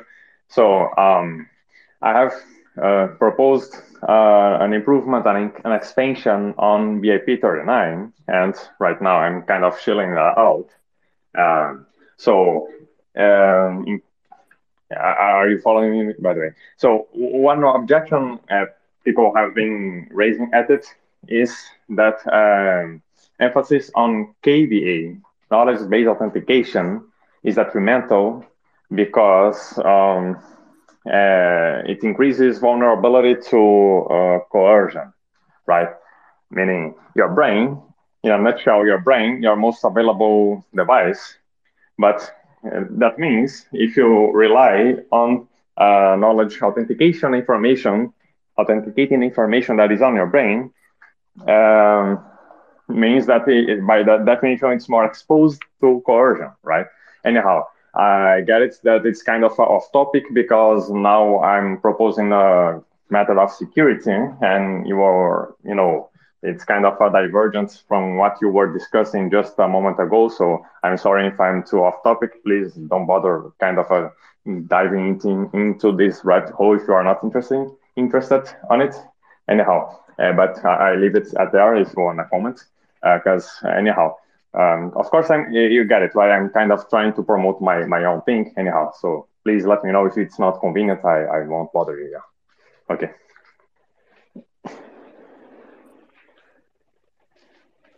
I, I didn't get what was your question actually. Uh, well, um, I, the, the, the debate about KVA versus PVA, knowledge-based authentication versus procession-based authentication if in your opinion KVA is kind of a, a, a role we should not take because it's kind of detrimental for vulnerability to coercion, right? Um, but I, I, maintain it's a, a, a you know um, so, something uh, we we should uh, consider. And anyhow, um, I'm also of the opinion that um, uh, coercion, like the uh, more more known as the five dollar wrench attack, um, it's a problem that is underserved. We, we don't kind of realize it's too much because we have three lines of defense against it that are passive, right? And they're all based on obscurity. You see the point?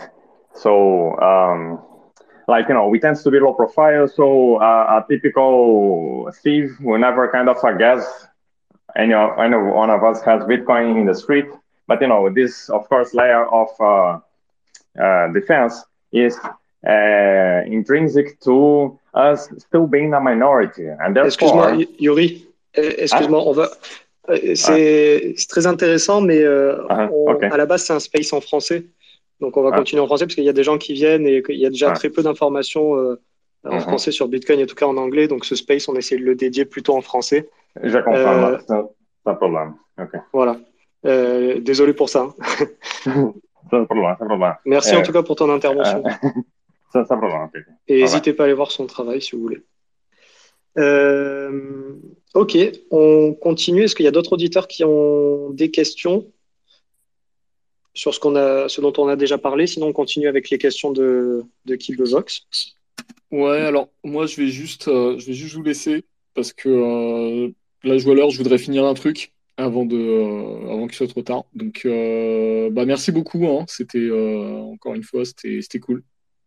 Puis, euh, on se revoit la, la semaine prochaine. eh ben, merci à toi, Sosten. Et passe Ouais. une bonne soirée. Bonne soirée tout le Salut. monde. Salut. Ciao, à la semaine prochaine. Alors, on continue avec les questions de Kibovox Ouais, vas-y. Ça vous va? Ou vous vouliez parler d'autre chose? Alors, Bah. euh, hop, je les retrouve. euh, tac. Ouais, du coup, je voulais juste dire là sur l'histoire des OpenUp, euh, je rajoute que euh, ouais, euh, une partie du, du de, une partie de l'utilité de Miniscript, c'est de pouvoir ne pas avoir à penser à toutes ces subtilités sur que fait exactement un opcode sur euh, sur la validation, parce que des fois c'est plus subtil que ça en a l'air, et notamment là, je parlais du fait que euh, time verify, euh, il va vérifier le check log time de la transaction euh, et il va le comparer à un nombre. Et une fois qu'il a fait cette comparaison, il va laisser le nombre sur la stack, alors que certains opcodes vont retirer le nombre sur la stack. Et donc typiquement, Miniscript permet de ne pas avoir à penser à ça. Il, encode ça dans ses règles déjà de base, de manière à ce qu'on n'oublie pas que ça se passe comme ça en général. Et donc il faut dropper, enfin voilà, bon bref, des, des détails, mais, mais ça, ça, ça montre que c'est vraiment difficile, justement parce qu'on a plein de règles cheloues qui sont des ancêtres de rétrocompatibilité en fait. Voilà, donc on peut continuer avec la question suivante, je pense. Alors du coup, la question B, c'était euh, dans le même thème, y a-t-il c'est ça. Y a-t-il d'autres forks importants dans la liste des 19 qui sont importants à connaître? Euh... bon, ah ouais, j'imagine. C'est, il y a tous les soft forks et toutes les modifs sont pas, euh, sont pas, euh, on va dire, enfin il y en a c'était vraiment des détails et puis il y en a c'était pas trop des détails, mais on va dire que bon, de toute façon, la principale, c'est Segwit, hein, qui, est, forcément la, plus importante. Et euh, il y en a quelques-unes autres. Euh, il y en a eu une pour euh, OP Check Sequence Verify. Il y en a eu une autre. Il y en a eu une pour OP Check Log Time Verify. Et et puis bah, qu'est-ce qu'il y a eu d'autre d'important? Bah, bon, bah, Taproot évidemment. Mais en gros, après, il y en a qui sont intéressantes pour l'histoire. Donc, par exemple, celle de Level DB était intéressante parce que c'est une soft fork qui s'est très très mal passée. Euh, enfin, c'est une fork, c'est une qui était complètement involontaire, donc euh, donc euh, elle est assez marquante. Donc c'était un bug dû au, à la manière de stocker les données de la blockchain qui qui faisait que certains nœuds se mettaient à à, cracher quand, quand on les conservait d'une certaine façon et du coup il y a eu des il y a eu des problèmes. Et euh, la dernière qui est intéressante aussi, c'est que c'est celle dont on a discuté vite fait sur un moment sur le fait que certains mineurs pendant une période ne minaient pas avec un full node. Et du coup ils étaient pas, ils faisaient confiance aveugle entre guillemets à la chaîne la plus longue sans vérifier. Et ça a posé un ça a posé un problème pour je crois la celle la soft fork qui a introduit check sequence verify. Et du coup, il y a eu euh, quelques mineurs qui ont miné euh, des blocs euh, invalides pour la soft fork. Donc c'est intéressant parce que c'est une soft fork qui s'est pas très bien passée, alors que pourtant on avait le signal des mineurs et tout. Enfin voilà, on avait tout, tout ce qu'il fallait, mais ça s'est pas très bien passé parce que parce que les mineurs n'avaient pas de full node quoi. Enfin bon, après l'article de BitMEX c'est très bien, il est très complet, mais il n'y a pas besoin de connaître toutes les soft forks et toutes les hard forks qu'il y a eu. Puis il y a l'overflow, le bug overflow qui était au tout début de Bitcoin, qui est intéressant pour l'histoire aussi. Mais euh, il n'y a pas de. Y a, c'est pas, pas hyper important, je pense.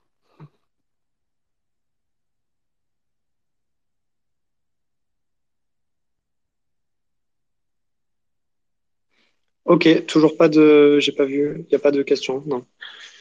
Euh, ensuite, il y avait un autre sujet, toujours de Keepbox, merci à lui pour toutes ces questions.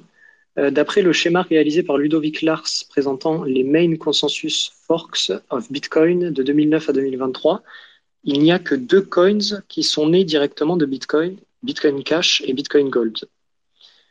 Question A. Est-ce que c'est bien le cas? Alors là, je pense que... Il y en a plus. Hein.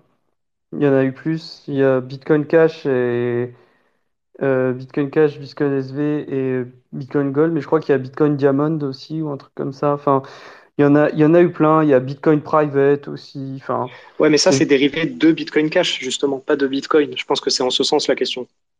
Bitcoin SV, ça vient de Cash. Oui, Bitcoin SV, ça vient de Bitcoin Cash, mais Bitcoin Diamond, je crois que ça vient de Bitcoin. Et Bitcoin Private aussi.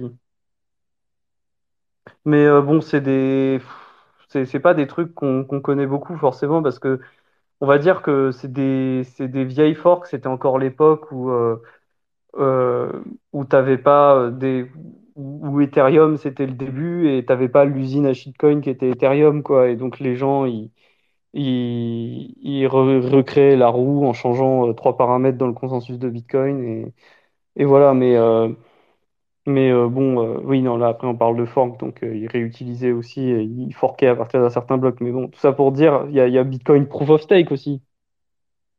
Enfin, bon, bref. Donc, des forks avec des, des, forks euh, complètement inconnus et useless, il y en a eu plein. C'est juste que bah, Ludovic, là, il a parlé des, des grands forks qui ont vraiment qui ont un peu plus d'importance que, que les autres, on va dire. Euh, mais c'est, euh, après, c'est subjectif. euh, donc ça.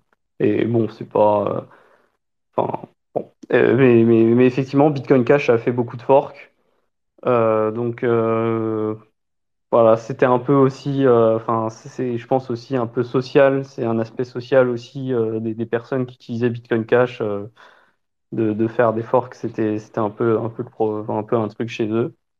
Mais euh, voilà, là c'est vraiment les grandes forks, mais il y en a eu d'autres hein, avant. euh, voilà. Après, faut pas. Un truc aussi, c'est qu'on a tendance, quand on parle de fork, on a tendance à parler des. Enfin là, dans le graphique, on a l'impression que les soft forks c'est des forks.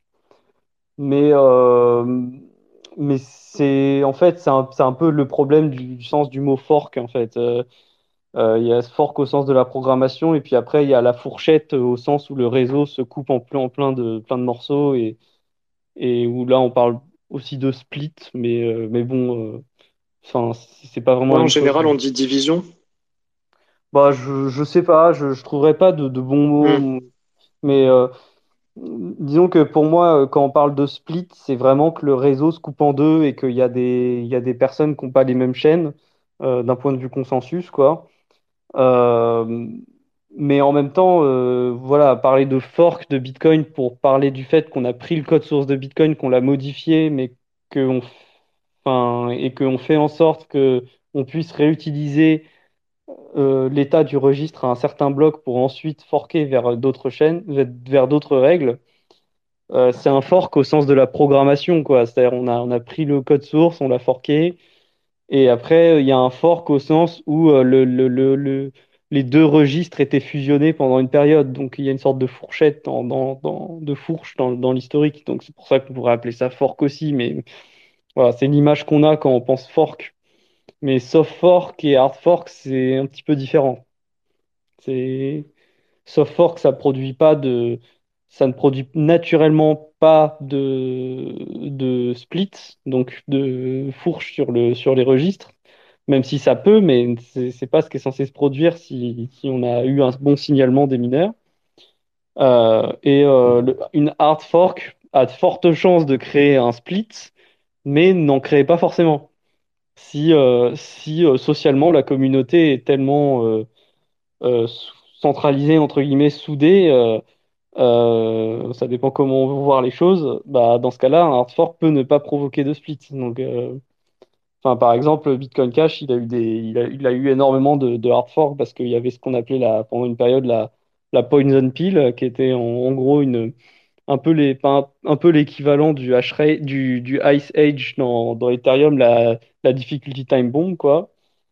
Euh, et donc, il devait régulièrement refaire des, des hard forks pour, pour euh, la, la, pour la passer ou je sais pas trop quoi. Et, et, bon, il y avait plein de.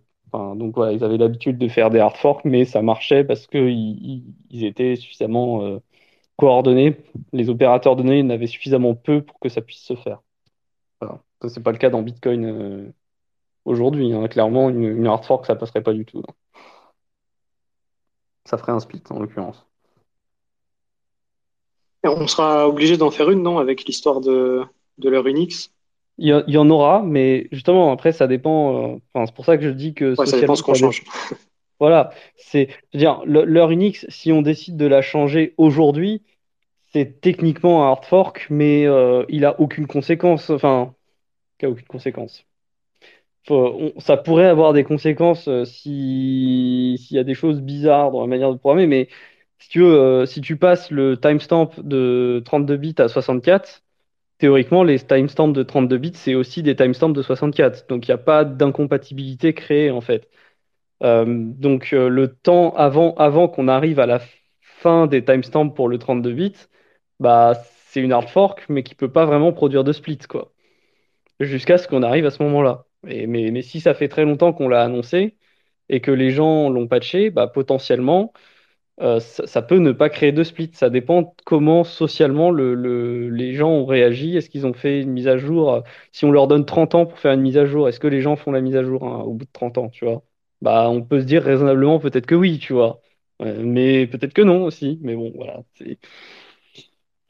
C'est, euh, ça dépend de, c'est social comme, sujet. C'est pas, c'est aussi technique évidemment, mais c'est, il y a, une très très grosse composante sociale à ce qui peut se produire. Donc on peut faire des hard forks, mais euh, faut juste que socialement, faut être vraiment prêt, quoi. Sinon, on sait que techniquement, c'est extrêmement dur d'avoir des conditions sociales dans un réseau qui est vraiment décentralisé avec des intérêts euh, divergents. C'est vraiment difficile de faire une hard fork, quoi. Maintenant, euh, il y a peut-être, pour le cas du timestamp, comme tu dis, il y a peut-être une raison sociale qui est suffisamment fédératrice pour que ça crée pas de, de problème. Et si c'est annoncé très très en avance, euh, très en amont, euh, peut-être que ça peut passer. Après, il y aura toujours des gens pour jouer le jeu de ouais, mais moi, je veux pas mettre à jour mon nœud pendant 30 ans. Bon, ok, bon, est-ce est-ce qu'on doit vraiment s'occuper d'un mec qui s'occupe pas de son nœud? Voilà, ça, ça pose question, quoi. Et c'est social.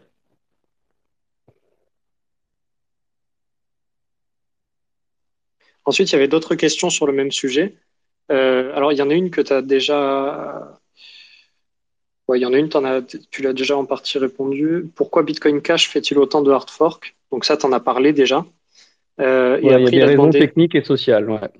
Ouais. C'est techniquement, ils avaient des trucs qui, un peu comme dans Ethereum, il y avait un truc qui faisait que s'ils faisaient pas de hard fork régulièrement, euh, potentiellement, il pouvait y avoir des problèmes.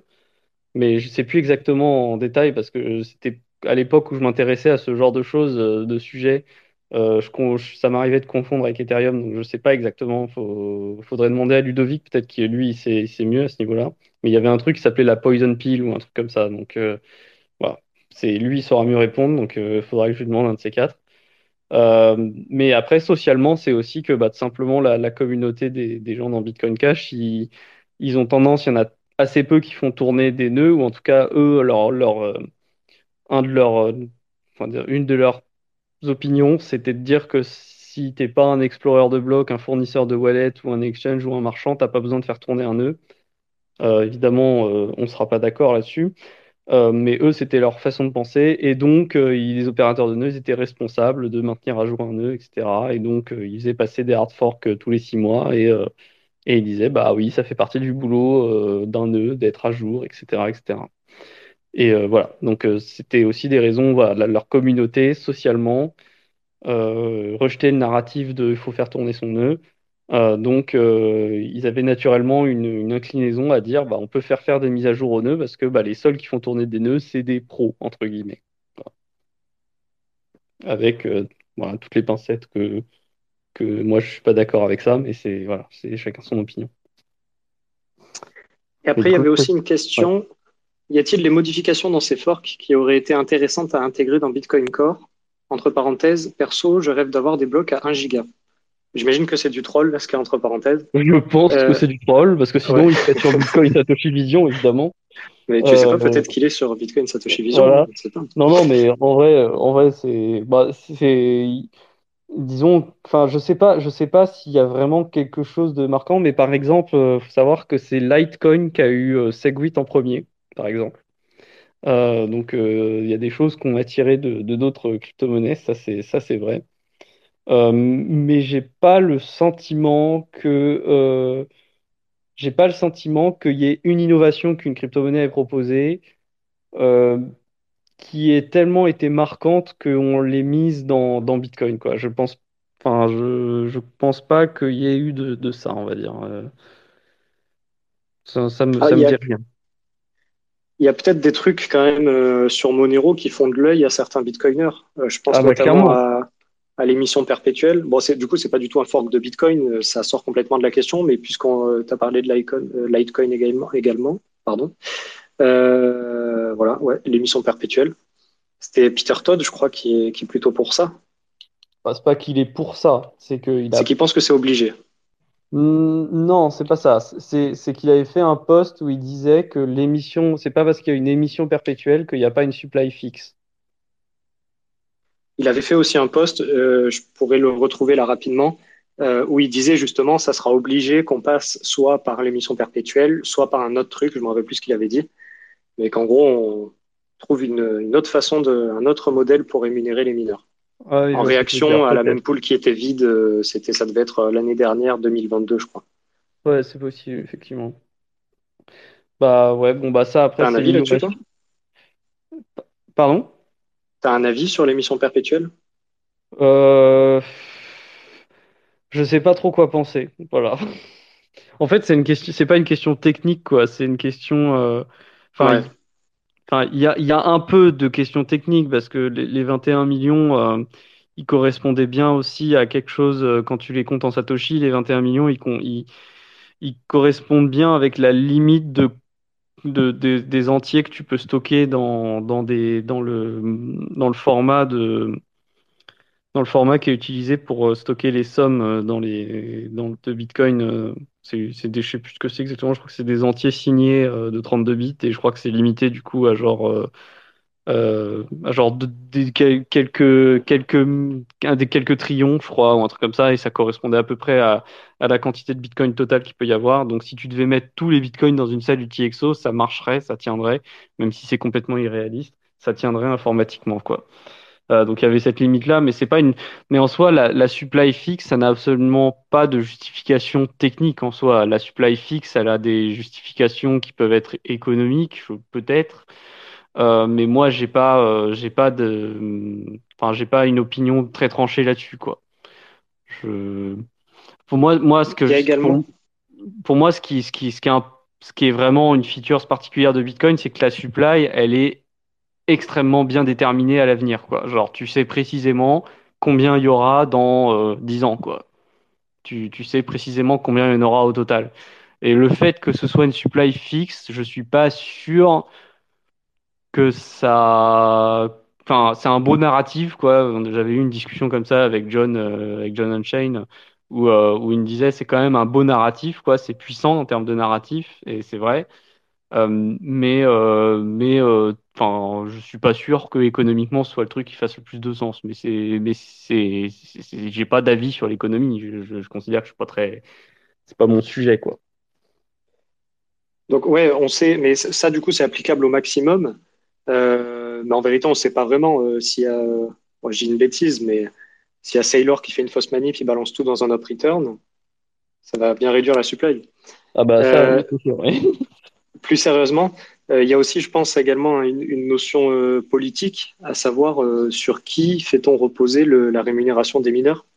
C'est parce que finalement, quand on fait en partie de l'émission perpétuelle, on, on continue de faire reposer, comme actuellement sur Bitcoin, euh, la rémunération des mineurs sur l'épargne, par la dilution de l'épargne. Ouais. Euh, voilà. Ouais, Les oui, Autrichiens, ils n'aiment pas trop ce mot, mais Oui, oui, non, mais c'est vraiment ça. hein, le, le...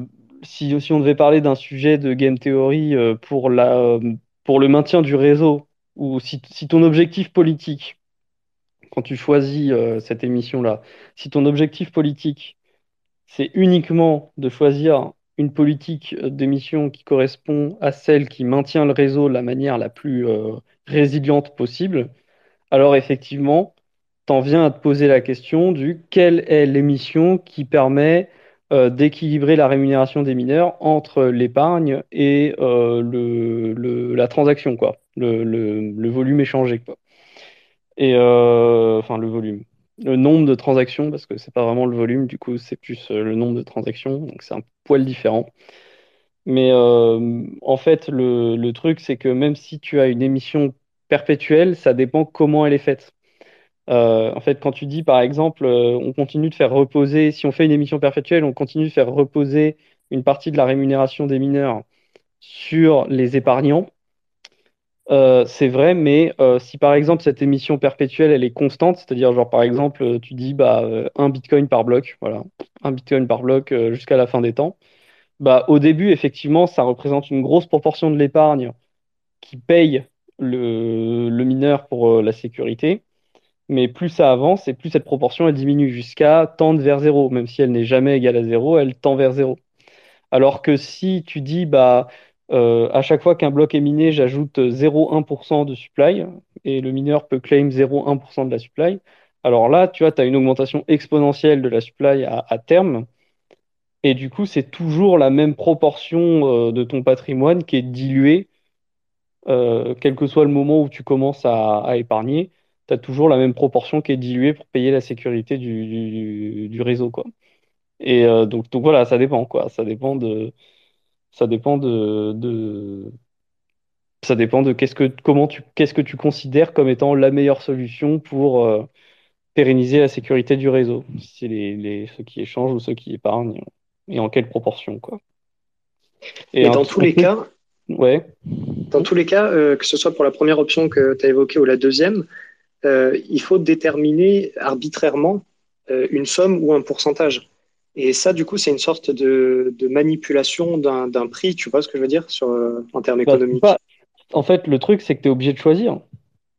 T'as pas le choix. Tu peux, tu peux appeler ça une manipulation si tu veux, mais tu es bien obligé de choisir quelque chose. Et oui, oui. Donc, euh, c'est tout, c'est c'est comme ça. Le, le, moi, le, le point que je, que je fais, c'est de dire, là où Bitcoin est très original, c'est que il te dit, euh, tu choisis un planning d'émission et, euh, et il va pas bouger, quoi. Genre, faudrait vraiment que le planning d'émission soit pas du tout approprié aux conditions sociétales pour que les gens aient envie de le changer, quoi. Faut vraiment qu'il bouge juste parce que vraiment les gens ne, genre, je sais pas, imagine, euh, imagine dans, dans, dans, dans 30 ans, on considère que les mineurs sont vraiment pas assez payés et que le réseau se détériore au point qu'il y ait beaucoup de, de doubles dépenses, etc. Bon, bah, plus personne ne va utiliser le réseau Bitcoin et tout le monde utilisera un autre réseau qui paye plus de sécurité, peut-être. Peut-être, je sais pas. Ou peut-être que tout le monde va passer à un autre réseau qui a aussi une politique comme Bitcoin, mais qui juste en est à son début et du coup paye bien les mineurs. Et donc, de fait, on manipule socialement, si tu veux, la, supply euh, de monnaie, entre guillemets, que les gens utilisent, quoi. Mais ils le manipulent tout seuls, en choisissant la monnaie qu'ils choisissent, qui, qui, qui, prêtent- qui, qu'ils utilisent, quoi. Mais bon, c'est ce genre de changement, c'est évidemment pas des trucs à prendre à la légère, hein. Je parle de trucs qui sont euh, euh, des scénarios euh, qui se font à l'échelle de, de, de- de- d'une génération, au point. Donc c'est donc c'est pas, c'est pas pareil, quoi. C'est un Mais débat intéressant, en tout cas, Ouais, ouais, qui, non, doit, qui doit être posé. Parce qu'il Bah, y en a c'est un beaucoup, débat dès qu'on leur dit ça, ils disent euh, non, c'est 21 Ouais. millions, euh, point barre. Oui, voilà, c'est ça, mais c'est mais pareil, pourquoi 21 millions? Bah finalement tu te dis oui, il y a des raisons techniques, mais en fait, une fois que tu as posé ça, en fait, ce qui compte, c'est pas les 21 millions, ce qui compte, c'est les halvings. Ce qui compte, c'est la mécanique du halving, finalement. On s'en fout, 21 millions. Ce qui nous intéresse, c'est de dire bah tous les 4 ans, c'est divisé par deux. Donc tous les 4 ans, euh, le la proportion de frais qui paye le mineur double, entre guillemets, quoi. Le frais de transaction. On fait doubler la, contribution euh, à la sécurité des gens qui font des transactions. On est parti d'un- d'une proportion extrêmement faible et maintenant, chaque année, chaque, tous les 4 ans, on fait doubler. Après, il y a un paramètre qu'on ne prend pas trop en compte, qu'on ne discute pas beaucoup, mais qui est aussi important quand on veut discuter de cette notion de payer pour la sécurité en fonction du, volume de transaction ou en fonction de l'épargne. Euh, il y a un truc qu'on discute rarement, c'est le frais minimum de relais de transaction. Euh, actuellement, les gens, quand il n'y a pas de marché de frais, parce qu'il y a des blocs vides, bah, du coup, il n'y a pas de marché. Donc, il n'y a pas de marché libre, il n'y a rien. À la place, on a un prix administré. Et le prix administré, c'est quoi? C'est euh, minimum un Satoshi par byte. Et ce prix administré, il est administré par les full nodes, qui, euh, en mode full communiste, ils te disent euh, le prix pour rentrer dans un bloc, c'est euh, ça. Tu vois. Euh, et ils pourraient très bien décider, les, nodes pourraient très bien décider de changer leur valeur de relais, de frais de relais. Ils pourraient choisir, euh, je sais pas, euh, dire ouais, un Satoshi par byte, c'est pas suffisant. En fait, on va mettre 10 maintenant. Euh, donc voilà, bah maintenant ça coûte 10 fois plus cher de faire une transaction, même lorsqu'il y a de- des blocs vides. Bon bah est-ce que euh, est-ce que ce c'est que c'est ce qu'on veut économiquement? Est-ce que ça a du sens, tout ça? Mais voilà, c'est un paramètre qui est important. Et euh, par exemple, Bitcoin Satoshi Vision, ils avaient, pour essayer de, faire leur promotion vis-à-vis des gens qui utilisaient Bitcoin Cash, bah, ils ont pris le min relais ils l'ont divisé par 10. C'est 0,1 sa- Satoshi par, euh, par virtual byte, par byte dans, dans Satoshi Vision. Euh, donc du coup, ils disaient, eh, c'est dix fois moins cher, c'est dix fois plus, c'est dix fois moins cher chez nous. Bah oui, mais c'est dix fois moins cher, mais c'est juste parce que tu as baissé le min relay fee, c'est-à-dire le, le prix le prix administré, il a été divisé par 10. Euh, voilà, enfin, c'est moins cher, mais c'est complètement arbitraire en fait là aussi. Mais pourtant, les, les gens pourraient choisir. C'est-à-dire, rien n'empêche de prendre votre nœud, de dire, bah moi, je veux un min relay fee de, de 10, par exemple. Euh, et si vous avez envie que ce soit 10, bah c'est 10. Bah maintenant, euh, les transactions qui payent moins de 10 satoshi par byte, vous les considérez même pas. Enfin, vous les considérez que lorsqu'elles sont dans un bloc, quoi. Bon, bah voilà, hein, ça fait partie aussi de, de euh, qui doit payer la sécurité dans le débat en soi. Les gens pourraient jouer là-dessus. C'est une manière, euh, c'est un pouvoir politique qu'a le nœud. Après, il faut vraiment que ce Et- soit suivi. Socialement, il faut que quelqu'un te suive derrière pour que ça ait un impact. Et ça, c'est au niveau de la, ce qu'on appelle, je sais pas comment on dit en français, euh, standardness, euh, des paramètres Ouais. de relais, on pourrait dire. Ouais, c'est c'est pas de la standardness parce que euh, c'est pas c'est pas exactement de la standardness parce que en fait euh, chacun choisit le paramètre qu'il met, Euh, mais c'est un peu pro- c'est très proche parce qu'effectivement c'est ça a les mêmes conséquences quoi. Si tu sors de si tu sors des paramètres classiques de du nœud, euh, qui bah effectivement il va il va faire comme avec une transaction non standard, il va pas la relayer. Donc, si c'est pas de la standardness, ça voudrait dire qu'une euh, transaction avec euh, zéro de frais est une transaction standard? Oui oui, une transaction à zéro de frais est une transaction standard. D'un point de vue au de niveau du a consensus. Ah ouais, ok. Ouais, ouais, c'est, c'est un, nœud- un, c'est pas parce que ta transaction, elle paye zéro de frais qu'elle n'est pas standard. En fait, elle n'est pas relayée parce que son frais de relais, parce que son frais de transaction est inférieur au minimum de frais de relais. Mais c'est pas parce qu'elle est non standard. Elle peut être tout à fait standard d'un point de vue script et tout. euh, Donc, tu différencies euh, en gros les règles au niveau du consensus, les, la standardness, euh, alors, également les, les conditions au niveau du relais, qui sont donc différentes de la standardness, de ce que tu me dis. Et la Ouais. standardness, du coup, c'est quoi? C'est plus au niveau du versionning, tout ça? Euh, la standardness, c'est au niveau du versionning des scripts, c'est au niveau du type de script que tu mets. Par exemple, si tu utilises des bear multisig euh, qui ont plus que trois clés, c'est pas standard. Euh, et, voilà, principalement. Principalement, mais en fait, il y a d'autres trucs. hein. Genre, il y avait, y avait Instagips qui avait fait un post là-dessus. je sais pas si je peux retrouver ça. Mais il y a, plein de petits détails. mais globalement, c'est des conditions sur le script, principalement. En fait, si tu veux, euh, la standardness, c'est un critère qui porte sur le contenu de la transaction euh, qui est, considéré comme standard ou pas standard. Donc, c'est une sorte de, de, de pré-analyse de la transaction pour dire est-ce que cette transaction, elle est, elle est, euh, elle est pas une transaction qui essaie d'attaquer les nœuds ou des choses de ce type-là, tu vois. Enfin, genre, voilà, quoi. Mais la taille des up return aussi, par exemple, c'est dans la standardness, par exemple. Mais les frais de relais, c'est une protection contre le spam. Et chaque nœud peut décider du frais de relais qu'il met, du frais relais minimum. Et ça, ça dépend uniquement de, de, de toi, en fait. Euh, Soit tu laisses la valeur par défaut, euh, soit tu changes la valeur par défaut et tu dis euh, minimum de frais de relais. Moi, euh, c'est zéro, par exemple. Il y en a, ils mettent zéro. Il y en a, ils, faisaient campagne pour dire bah, faudrait qu'il y ait plus de gens qui acceptent de mettre zéro de frais de relais minimum pour que les transactions à zéro de frais elles puissent se diffuser dans le réseau. Et puis, tu peux proposer de mettre plus haut aussi. Et quand tu as de la congestion sur la même pool, le frais de relais va être dynamique, il va augmenter. Par exemple, avec les mêmes pools pleines actuellement, euh, bah, ton frais de relais, il est supérieur à 1 Satoshi par byte. Parce que tu ne veux pas recevoir de transactions qui payent moins de frais que toutes les transactions que tu conserves actuellement dans ta même pool qui est de taille limitée. Alors ça, c'est lié au max mempool, les fameux 300 gigas, euh, 300 euh, mégas, pardon. ça, 300 ouais. gigas, surtout 300 pas. gigas de même pool, c'est digne de Bitcoin ASV, ça. Ouais, c'était beaucoup. Quoique, là, avec Voilà, les nouveaux Macs qu'ils ont annoncés, euh, tu peux aller pas loin. hein. Ouais. Mais tu vois ce que je veux dire, en fait, ce, ce- ce frais de relais minimum à payer euh, pour être relayé, il n'est pas standard parce que il dépend pas, enfin, il, il peut être différent selon les nœuds, du coup. Il est pas, alors que la standardness, c'est les mêmes règles pour tous les nœuds. C'est Ok, je comprends, ouais. c'est ça qui a un poil différent, du coup. Est-ce qu'il y a des questions encore? Si vous voulez monter, poser des questions sur ce dont on a parlé ou d'autres questions, n'importe quel sujet sur Bitcoin, n'hésitez pas à demander. S'il y a des choses que vous n'avez pas compris, euh, dont on a parlé là actuellement.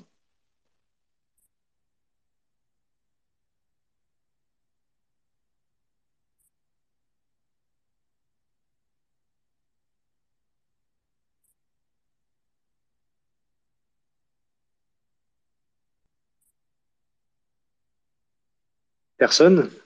Vous êtes Ouais. sûr? Ah, il y a une demande.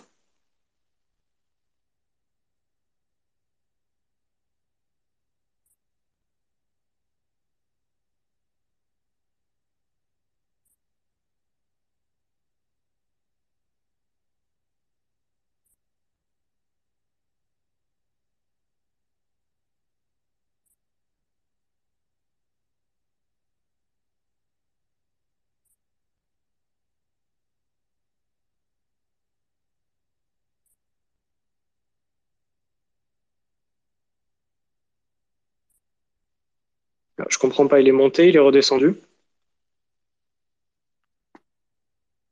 Ça y est, il est là, je crois.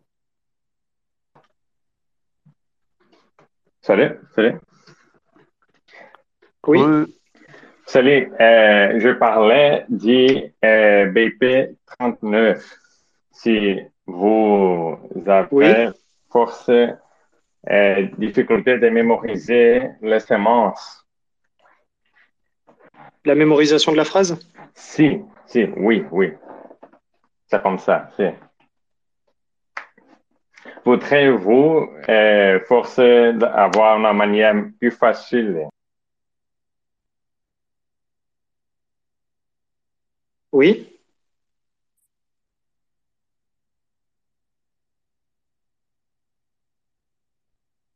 Ah, on t'entend plus, Yuri? Euh, mémoriser plus facilement. Hmm.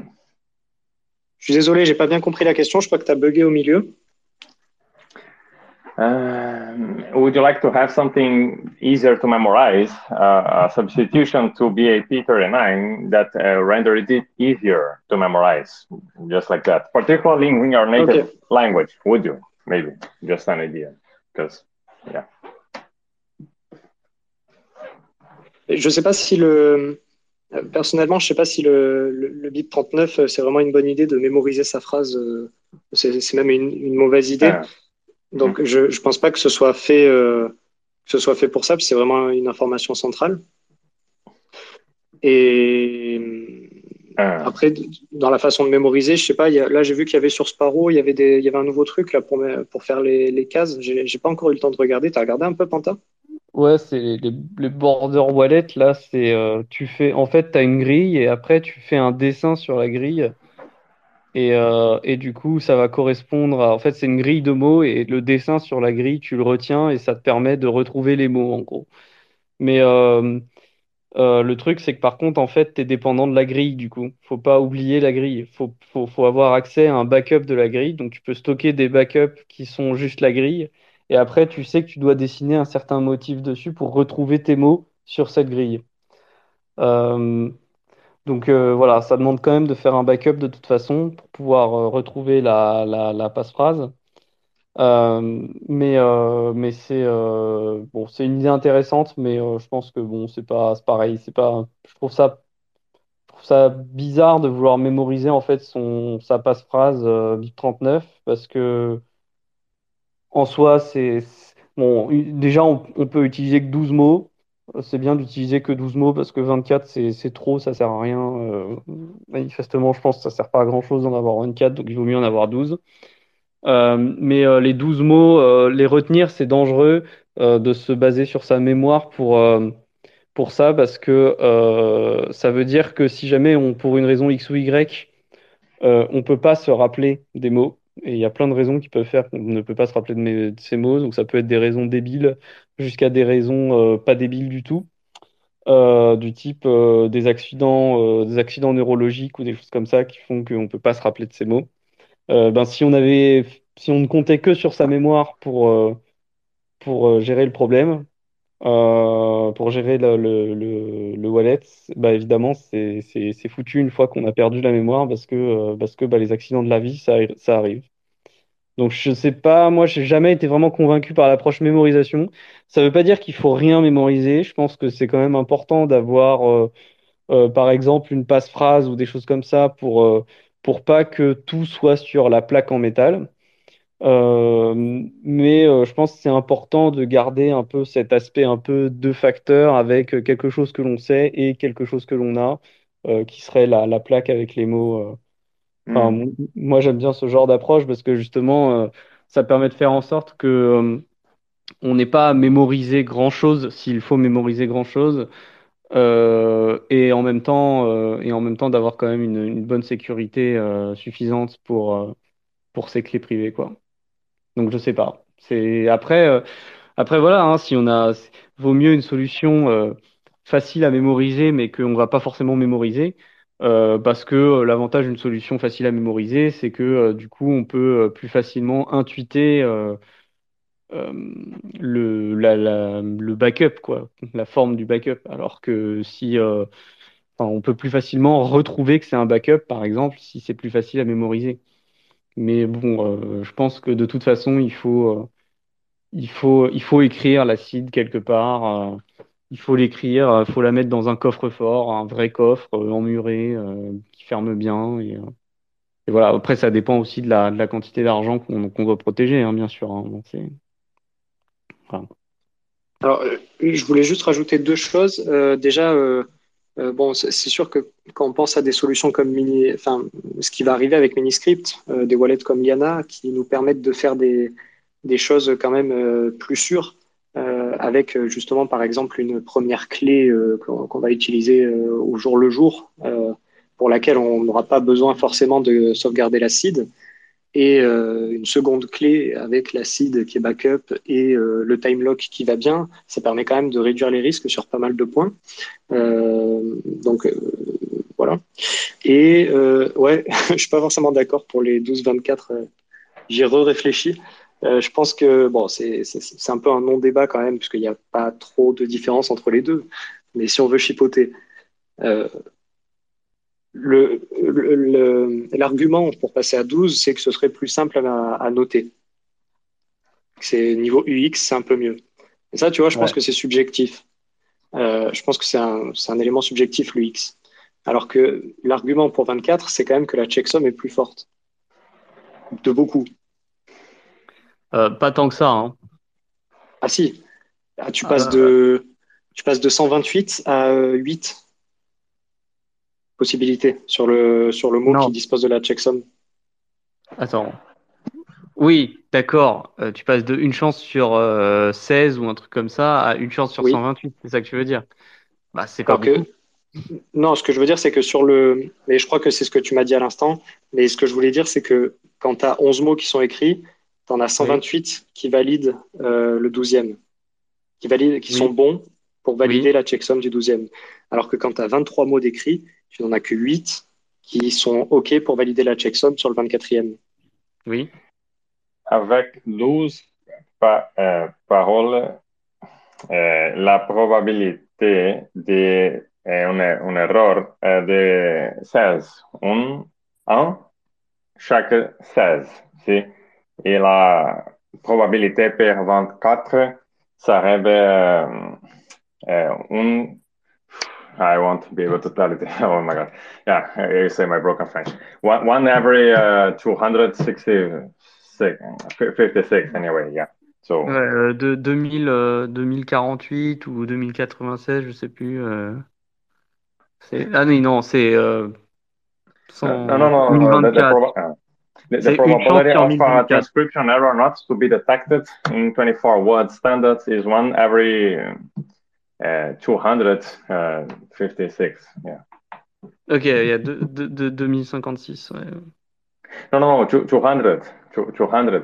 Uh, six, Ah oui, 56. 256. Ah oui, ok, pardon. Ok, oui, ok. Uh-huh, uh-huh. Ok, 256, oui. Donc il y en a un. Ce, ce que ce ce qu'on veut dire, c'est que il y a il y a quand quand on écrit une une quand on écrit 12 mots pour une seed, il y a une chance sur 16 que ces 12 mots forment une seed valide pour BIP39. Yeah, Alors yes, que- it's four bits. Yeah.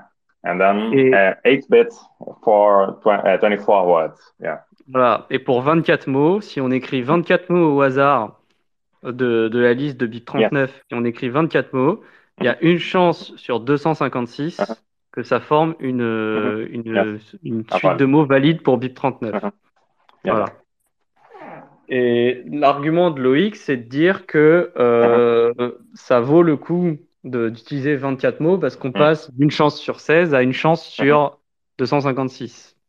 Mhm. J'imagine le, le moment où la personne va euh, Mhm. recover son wallet et euh, en fait, elle a plus de chances, euh, si elle fait une erreur sur son, quand elle écrit son- ses mots dans le wallet, elle a plus de chances de tomber sur un, un- sur, sur- une checksum qui valide et donc sur un wallet où elle va être perdue elle va se dire ah merde, il n'y a pas le, il y a pas mes bitcoins, il y a zéro là, c'est quoi ce bordel? Euh, Dans le cas de 12 que dans le cas de 24. Et ce que je me dis, c'est que le gain en termes d'UX entre 24 et 12, qui est donc le seul argument pour 12, est, euh, Mhm. est négligeable et surtout euh, subjectif. Mm. Yeah, my, my proposal is to change from words, disconnected words, to sentences so that memorization uh, is more effective. This is my proposal. And I have done that, implemented already, you see. Ah, yes, ah, so I know what it is. Ok. Donc oui, la, la proposition de, de Yuri, c'est Mhm. de, c'est en fait à la place de conserver des, des mots, de conserver des phrases. Et en fait, ce que le travail qu'a fait Yuri, c'est Mhm. de faire Mhm. euh, des spécifications qui permettent de créer des phrases qui n'ont Oui, pas l'air, qui ont du sens, quoi. C'est des phrases avec euh, Oui. un sujet, un verbe, un adjectif euh, et un nom. euh, avec aussi, je crois que tu as mis aussi un, un emplacement géographique, il me semble, ou un, un lieu, de façon à ce qu'on puisse facilement mémoriser en pensant la Mhm. phrase comme euh, je sais que c'est une phrase euh, avec une Mhm. personne qui fait une action dans un certain lieu, euh, euh, ce genre de choses. Et donc, et donc Ouais. effectivement, Yuri, tu as fait tout un travail pour Mhm. faire en sorte que les phrases qu'on obtient, euh, elles, elles- on ait l'impression qu'elles sonnent bien, alors que pourtant elles sont censées représenter une, un- une graine aléatoire. Et donc en général, quand on veut représenter de l'aléa, euh, quelque chose de qui a beaucoup d'entropie, bah, ça donne des phrases. euh, Enfin, c'est difficile de créer. euh, Enfin, quand on le voit quand on prend une seed, euh, quand on Mm. prend une seed BIP 39, en général, les mots n'ont aucun sens les uns par rapport aux autres, et donc on ne Mhm. peut pas vraiment les mémoriser en utilisant une phrase. Alors que là, l'idée que le travail qu'a fait Yori, c'est de prendre la même seed, Mhm. euh, les Mhm. mêmes bits de la seed. Donc, Mhm. on peut Voilà. prendre une seed BIP 39 et on peut la convertir en Mhm. une, en une suite de phrases. Et c'est trois Mhm. phrases, il me semble, hein, c'est ça, trois ou six, c'est ça? Euh, quatre phrases. Euh, Ah, euh, quatre, par- ok. elle, elle- elle, standard euh, deux paroles et si, chacune phrase crée trois, trois paroles. Voilà. Oui, ok. Et euh, oui, oui, oui, c'est ça, c'est trois mots, euh, c'est c'est- c'est du, c'est du, euh, c'est quoi? C'était 11 bits par mot, et toi, t'en fais 33 par phrase des bits, c'est ça, hein? Ouais. Ah. Et euh, voilà. Ah, Donc, euh, donc Non, en non, gros, non. c'est, enfin, je sais plus exactement en détail, mais c'est, c'est, en gros, l'idée, c'est qu'à la place de retenir des mots, on retient des phrases qui, euh, qui sont des vraies phrases. Elles- elles- elles- on a l'impression que c'est des vraies phrases avec des vrais verbes, des vrais noms, des, des vrais adjectifs. Euh, après, Voilà, le voilà. sens que peut avoir cette phrase, il peut paraître un peu bizarre, c'est-à-dire que, je sais pas, ça va être euh, euh, la princesse euh, danse euh, dans euh, euh, le cimetière avec le crocodile. Enfin voilà, je, je dis une phrase comme ça. Ça, ça paraît complètement euh, bizarre comme phrase, mais, euh, mais c'est une vraie phrase au sens grammatical du terme et ça sonne quoi, comme une phrase. Ah. Donc c'est une manière de conserver, c'est une manière de transformer les sites BIP39 en une autre, une autre façon de le mémoriser. Mais ça, ça, du coup, avec le standard, on peut re-retrouver à partir de ces phrases exactement la même seed qu'une seed BIP39, si on le veut. Ah. Et Après, du coup, ça bah, fait un petit des- peu. Hein? Ouais. Désolé, vas-y, termine, termine, désolé. Bah après, le, le truc, c'est qu'évidemment, pour l'instant, les wallets, euh, enfin, il n'y a pas de cold wallet qui supporte ça. Donc, ça suppose que pour pouvoir faire ça, il faut prendre la seed dans, euh, faut la mettre dans le logiciel qu'a fait Yuri pour pouvoir transformer ça en phrase. Donc, euh, il y a, faut pas le faire pour l'instant avec des phrases qu'on veut garder que en, en cold wallet, quoi.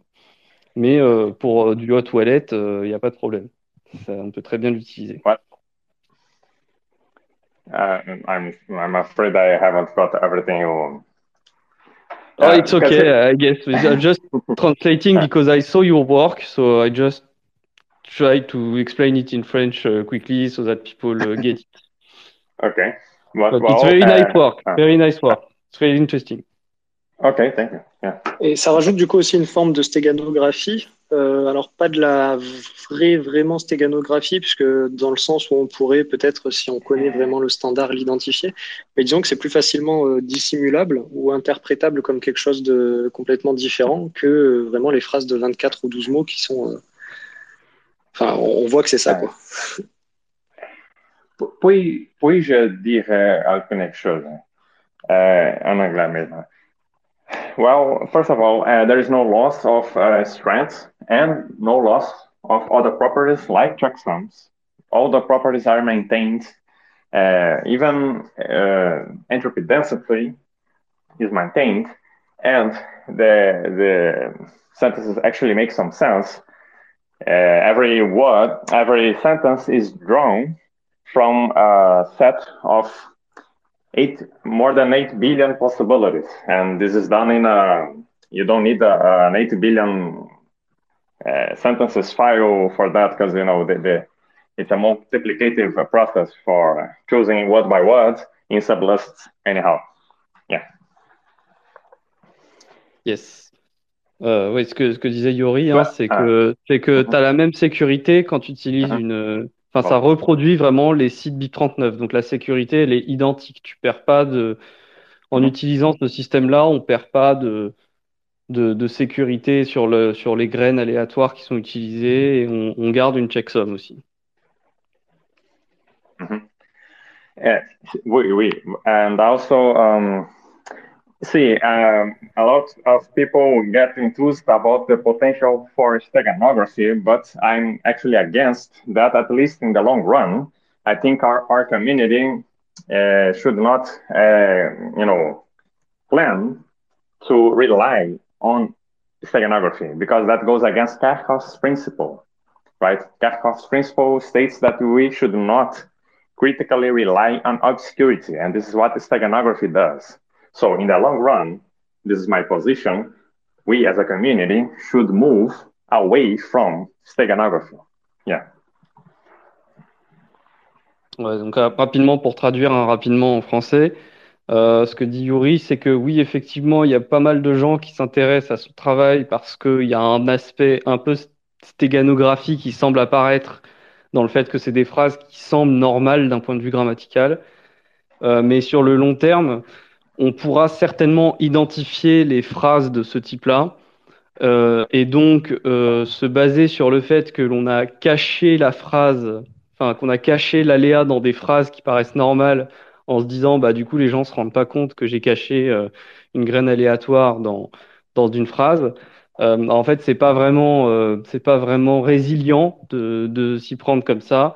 parce que bah voilà, la stéganographie, c'est se baser sur le fait qu'on masque des informations mais qu'on se base sur le fait que les autres personnes ne savent pas qu'on a masqué de l'information. Mais en fait, à long terme, les gens finissent par comprendre comment les autres font pour cacher de l'information. Et donc, en fait, c'est pas forcément résilient à long terme. Donc, il faut pas. Ce que dit Yuri, c'est qu'il ne faut pas. Il est, il est, il est pas d'accord avec le fait que il faudrait que ça pourrait être utilisé en stéganographie à long terme. C'est, il recommande pas cet usage-là. Ouais, c'est le principe de Kerckhoff. Principe Kerckhoff, yeah. Voilà. Because the our community, while relying on steganography, is more or less a community of people who hide their keys under the roof uh, or in the front door. Okay. So of course we understand this is not a good idea. And here steganography essentially is a tool against coercion, right? uh, in the long run, that will be this. But then again, uh, uh, coercion resistance is, you know, I, would say, a complex topic. And again, in the long run, we could not, will not be able to use steganography. Because again, if everybody hides their keys under the roof, everybody will know everybody does that. So, you know, it is beside the point. It's effect- and, no, and no longer effective if everybody starts doing that, right? Because this is obscurity, security by obscurity. Ouais, donc Yuri donne l'exemple de cacher sa cacher Ouais. la clé de la porte sous le tapis Mhm. à l'entrée euh, ou euh, dans un plafond ou dans un faux Mhm. plafond, des choses de ce type-là. Euh, comme évidemment, c'est enfin le, le c'est une pratique que l'on sait que les gens euh, l'ont eu pendant une période, donc on sait maintenant, enfin si quelqu'un qui voudrait voler la clé sait qu'il suffit d'aller chercher sous le tapis pour la trouver euh, potentiellement, donc c'est pas vraiment fiable de se baser sur le principe qu'on a caché la clé sous le tapis pour dire que c'est bon, la clé, personne va la trouver, quoi. Bon, voilà. Bon, bref, c'est le principe de la stéganographie. On a déjà discuté un petit peu de la stéganographie. On a déjà eu l'occasion d'en parler un petit peu, mais, mais voilà, c'est, là, c'est, là, c'est encore plus clair, effectivement, parce que bah, le, le travail de Yuri a, a motivé des discussions sur, euh, sur ce genre de, d'approche de la sécurité qui est euh, pas recommandée aujourd'hui dans la cryptographie moderne. Voilà. Est-ce que vous m'entendez? Yes. Salut Kibovox. Bonsoir à tous. Merci beaucoup pour votre émission d'excellente Euh, qualité. merci à toi pour les questions. Je me Super, permets les merci beaucoup. C'est très gentil, merci. Je me permets d'intervenir pour une question. Je ne suis pas du tout d'accord avec le fait de. Moi, le fait de pouvoir apprendre par cœur 12 mots, ça me semble un super pouvoir. Évidemment que 24 mots, c'est beaucoup plus difficile. Et je, enfin, apprendre par cœur les, 20 les 12 mots, c'est pas les apprendre par cœur et rien avoir d'autre. C'est avoir son papier ou sa scie de sauver ailleurs et en plus avoir les 12 mots qu'on a pu apprendre par cœur. Et ça, ça me semble vraiment euh, très utile. Et le fait d'avoir la checksum meilleure sur les 24 mots, d'accord, mais le- jour où il y a un problème, il faut quitter le pays en urgence, ben, 12 mots, ça s'apprend beaucoup plus facilement que 24. Et Ouais.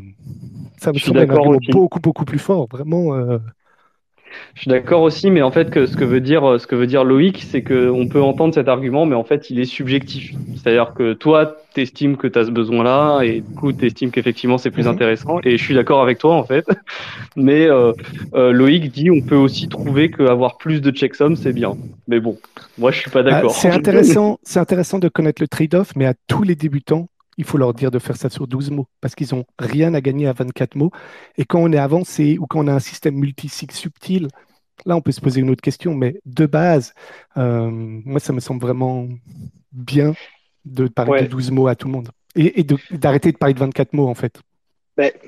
Je, je, suis- je suis pas tant d'accord. Déjà, euh, le, euh, bon, tu as donné un exemple pour justifier ton argument, qui est quand même un exemple extrême.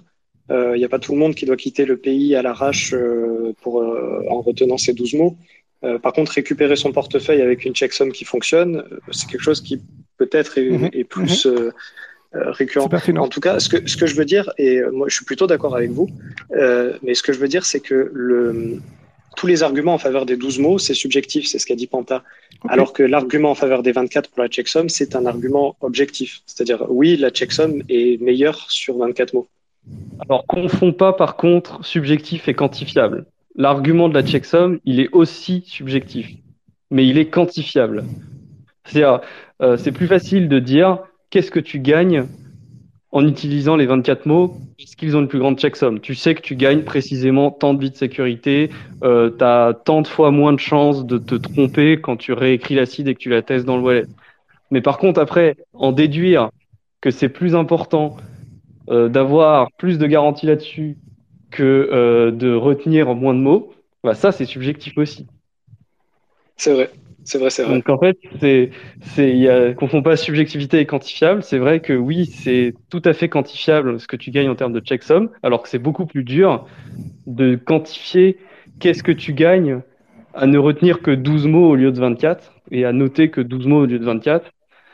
Euh, parce que bon, euh, je sais pas, par exemple, si tu les graves, bah, tu gagnes, tu mets deux fois moins de temps à les graver et tu as deux fois plus de place pour les graver. Donc on C'est pourrait dire que tu- gagnes deux fois plus de place, tu gagnes deux fois plus de temps quand tu mets, c'est quand tu set up le wallet. Bon, voilà, mais c'est bon, oui, ok, c'est quantifiable, mais c'est subjectif. Et bah, la checksum, oui, c'est quantifiable le fait qu'il y ait, euh, je sais pas, euh, de, de 16 fois moins de chances que, ou un truc comme ça, enfin, je sais plus combien, mais euh, que, tu quelque chose comme 8 fois moins de chances que, que tu te plantes sur ta seed. Mais, euh, mais bon, est-ce que c'est vraiment important, tu vois? C'est là que ça devient subjectif, parce qu'on pourrait te dire, OK, tu as peut-être une chance sur 16 de, de, de, de faire une seed valide alors qu'elle n'était pas valide. Bon, bah, tu vas, tu vas faire ça, et puis tu vas trouver zéro, zéro fond dans le wallet. Bon, et bah peut-être que tu sais que le dernier mot, tu te rappelles plus exactement, ou qu'il y a un mot, t'es pas trop sûr, donc tu vas réessayer des variantes à côté. Et peut-être qu'à un moment, tu vas retrouver un truc. Donc euh, c'est ça après le point de dire est-ce que c'est est-ce que ce gain sur la checksum il, il vaut la peine? Alors que tu as beaucoup plus de chances de faire des erreurs sur tes mots lorsqu'il y en a 24 que 12. Donc euh, bon, c'est mais bon, c'est Du, du Oui, moment que tu la testes au, au départ, euh, parce que c'est ce qu'on est censé faire quand on crée un nouveau wallet, on est censé le, le tester, euh, le remettre à zéro et essayer tant qu'il est avec zéro bitcoin dessus, réessayer de le récupérer uniquement à partir de la phrase de récupération et de l'éventuel passphrase. oui mais Donc du moment ça que tu as testé, vrai au début. que tu t'aies testé 12 ou 24, ça revient au même. Oui oui, ça d'accord. Euh, ça d'accord, mais la question c'est le backup que tu as fait, est-ce que dans 10 ans, il tient plus facilement avec 12 ou 24 mots? Bah, Ça, c'est tiré par les cheveux. Non, c'est pas. Ah non, non, non. Là, pour le coup, c'est hyper sérieux. La, c'est la question. La question, c'est si tu décides que c'est ta seed de cold storage et que tu dois choisir entre 12 et 24 mots, est-ce que tu préfères une seed de 12 mots parce que tu peux les écrire en plus gros sur ta plaque, parce que c'est plus facile de les graver et que du coup, tu as plus de chances qu'ils soient tous intacts dans 10 ans, ou est-ce que tu choisis 24 parce que du coup, tu réduis les chances de par erreur rentrer une seed valide alors qu'en fait, elle n'est pas valide. Enfin, que c'est pas la bonne seed. Moi, J'achète une plaque plus grosse. Oui, tu peux acheter une plaque plus grosse. Mais du coup, une Ça plaque plus plus grosse, de place. bah, voilà, ça prend plus de place. Est-ce qu'elle rentre dans ton coffre-fort?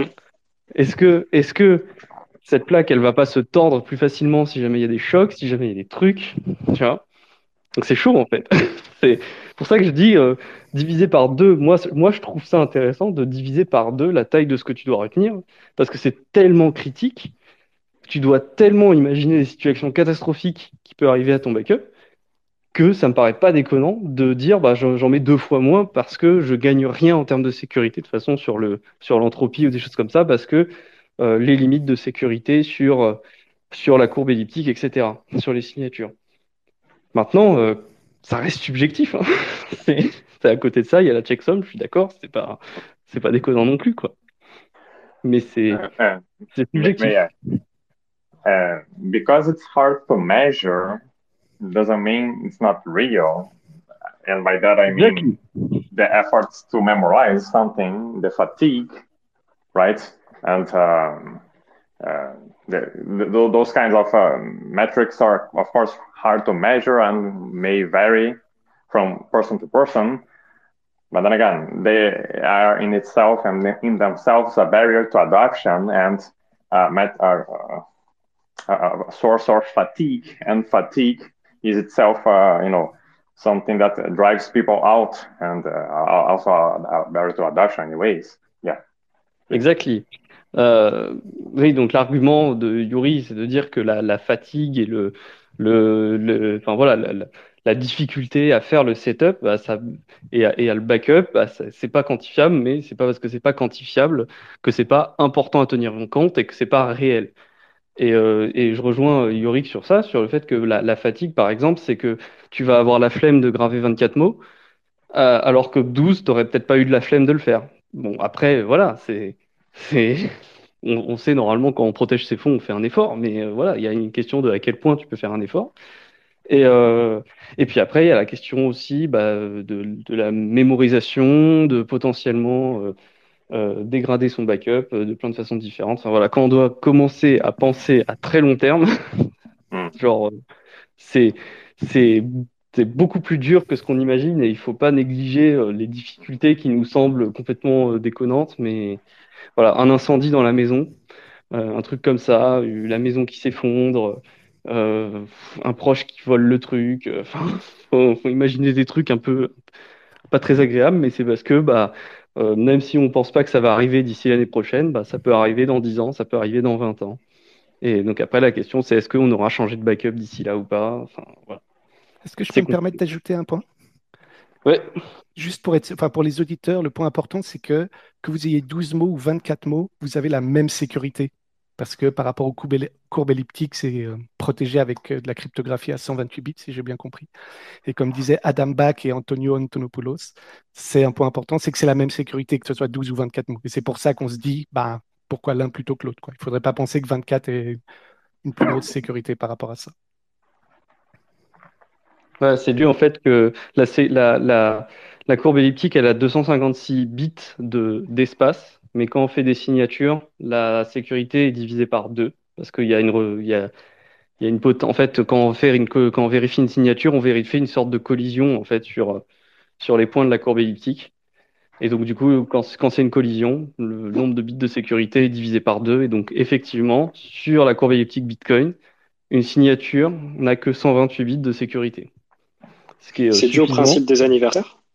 C'est oui, oui, c'est The C'est ça, public keys them, yeah, the, the public keys themselves are, are the same standards, right? What is harder to do is to brute force guess the seed that uh, generated all of them, right? But then again, the, the, Yeah. pub, the pub keys themselves are just the same nature, the same, uh, are from the same uh, set of, uh, that they have, that Yes, they have the same sizes, right? Yes. En, fait, pour être précis, une clé publique, il y en a 2 puissance 256 à peu près, des clés publiques. Donc il y a 256 bits pour résoudre la question de euh, c'est quoi le. Enfin, c'est même un peu plus compliqué que ça. En fait, il y a, si on devait prendre, si on devait choisir des clés publiques au hasard jusqu'à trouver la clé publique qui est la nôtre, bah, on aurait 256 bits de sécurité. Mais en fait, il y a en plus de ça le problème du logarithme discret qui vient derrière. Et avec le logarithme discret, on peut réduire le nombre de tentatives pour trouver le, la clé privée d'une clé publique. Donc, euh, en fait, ce qui se passe, c'est ça qui fait la, la vraie réduction, entre guillemets, à, à 12 mots, à 128 bits de sécurité. Mm. C'est que euh, comme y a, euh, comme les clés publiques, ce sont pas juste des trucs aléatoires, mais Mm. que ce sont des objets qui ont une structure mathématique de groupe, Mm. eh bien, on peut faire des optimisations qui font qu'à la fin, on fait, euh, on a besoin de deux fois moins de bits de sécurité pour casser le, le logarithme discret et donc trouver des clés privées. Donc, on s'en sort avec un algorithme qui s'appelle le RAW de Polar, euh, Polar RAW. Euh, donc, c'est un algorithme qui fait des, qui en gros tire des suites de clés privées, de clés, de, clés privées euh, qui tirent une suite et qui avance cette suite d'une certaine manière avec ce qu'on appelle l'algorithme du lièvre et de la tortue, euh, et qui à la fin se rejoignent. Et lorsqu'ils se rejoignent, euh, ben, on a fait à peu près 2 puissance 128 tentatives, 2, puissance 128 itérations, et ils se rejoignent à peu près en moyenne autour de 2 puissance 128. Et à ce moment-là, quand ils se sont rejoints, on peut réinverser le process et retrouver des périodes ou des choses comme ça. Et lorsqu'on va avoir trouvé des périodes dans la suite, eh ben, on va pouvoir, on va pouvoir déduire de cette période une, un logarithme discret. Donc, euh, on peut faire moins de tentatives pour trouver une clé, euh, publique. Donc, en fait, la sécurité de trouver une clé publique de, du logarithme discret sur la courbe Bitcoin, elle est aussi de 128 bits de sécurité. Par contre, la signature, elle a bien le même, c'est bien la même chose. la signature, c'est bien 128 bits de sécurité aussi. C'est pas redivisé par deux parce que euh, euh, le- l'espace dans lequel on travaille pour trouver la collision qu'est la signature, euh, ben lui, il a bien 256 bits de sécurité. Du coup, ça, revient à, ça revient à 128 bits euh, aussi. Enfin bon, bref, tout ça pour dire que euh, 12 mots, ça fait à peu près 128 bits de sécurité et qu'en fait, on n'a pas de raison de faire plus parce que de base, on, est dans un environnement où on peut avoir grand max euh, 128 bits de sécurité sur euh, les signatures, les clés publiques, euh, les choses comme ça. Après, là, c'est euh, énorme. Bah, c'est déjà énorme, 128. Mais euh, après, on- là, actuellement, le réseau Bitcoin, il fait, euh, il fait 80, il a fait au total, sur euh, toute sa vie, il a cassé euh, 94 bits de sécurité. Actuellement. Ouais, mais pour passer à 95, c'est C'est deux fois plus long. voilà. pour passer à 95, il faudrait refaire un deuxième réseau Bitcoin. Et là, les deux réseaux Bitcoin, eh ben, ils feraient 95 bits. Actuellement, le réseau Bitcoin, c'est 94 à peu près. Bah, de toute façon, d'ici 10-15 ans, ça s'est pété par les ordinateurs quantiques, on repart sur un nouveau truc. Hein. Ah bah oui, c'est ce qui risque d'arriver plutôt, oui. Si, si ça venait à être cassé. Il y a plus de chances que ce soit comme ça.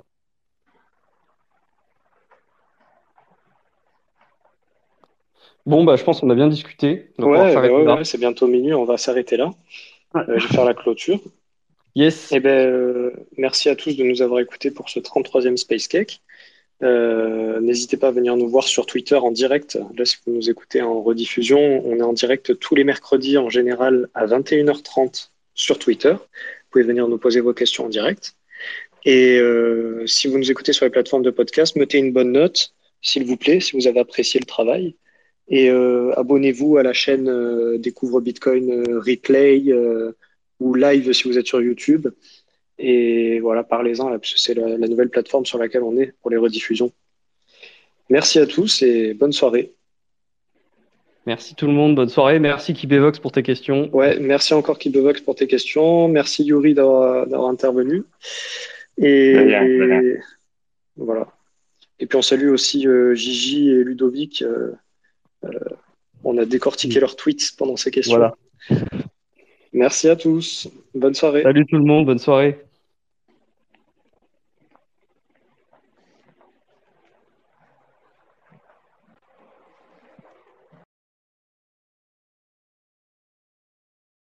This space was downloaded via spacesdown.com. Visit to download your spaces today. Merci d'avoir écouté notre podcast, j'espère qu'il vous a plu. N'hésitez pas à le partager sur les réseaux et nous mettre une note sur votre plateforme de podcast préférée, ça nous aide énormément. Ceci était une production Découvre Bitcoin, je vous retrouve très bientôt sur les réseaux. Merci à vous et n'oubliez pas de le partager grandement. Salut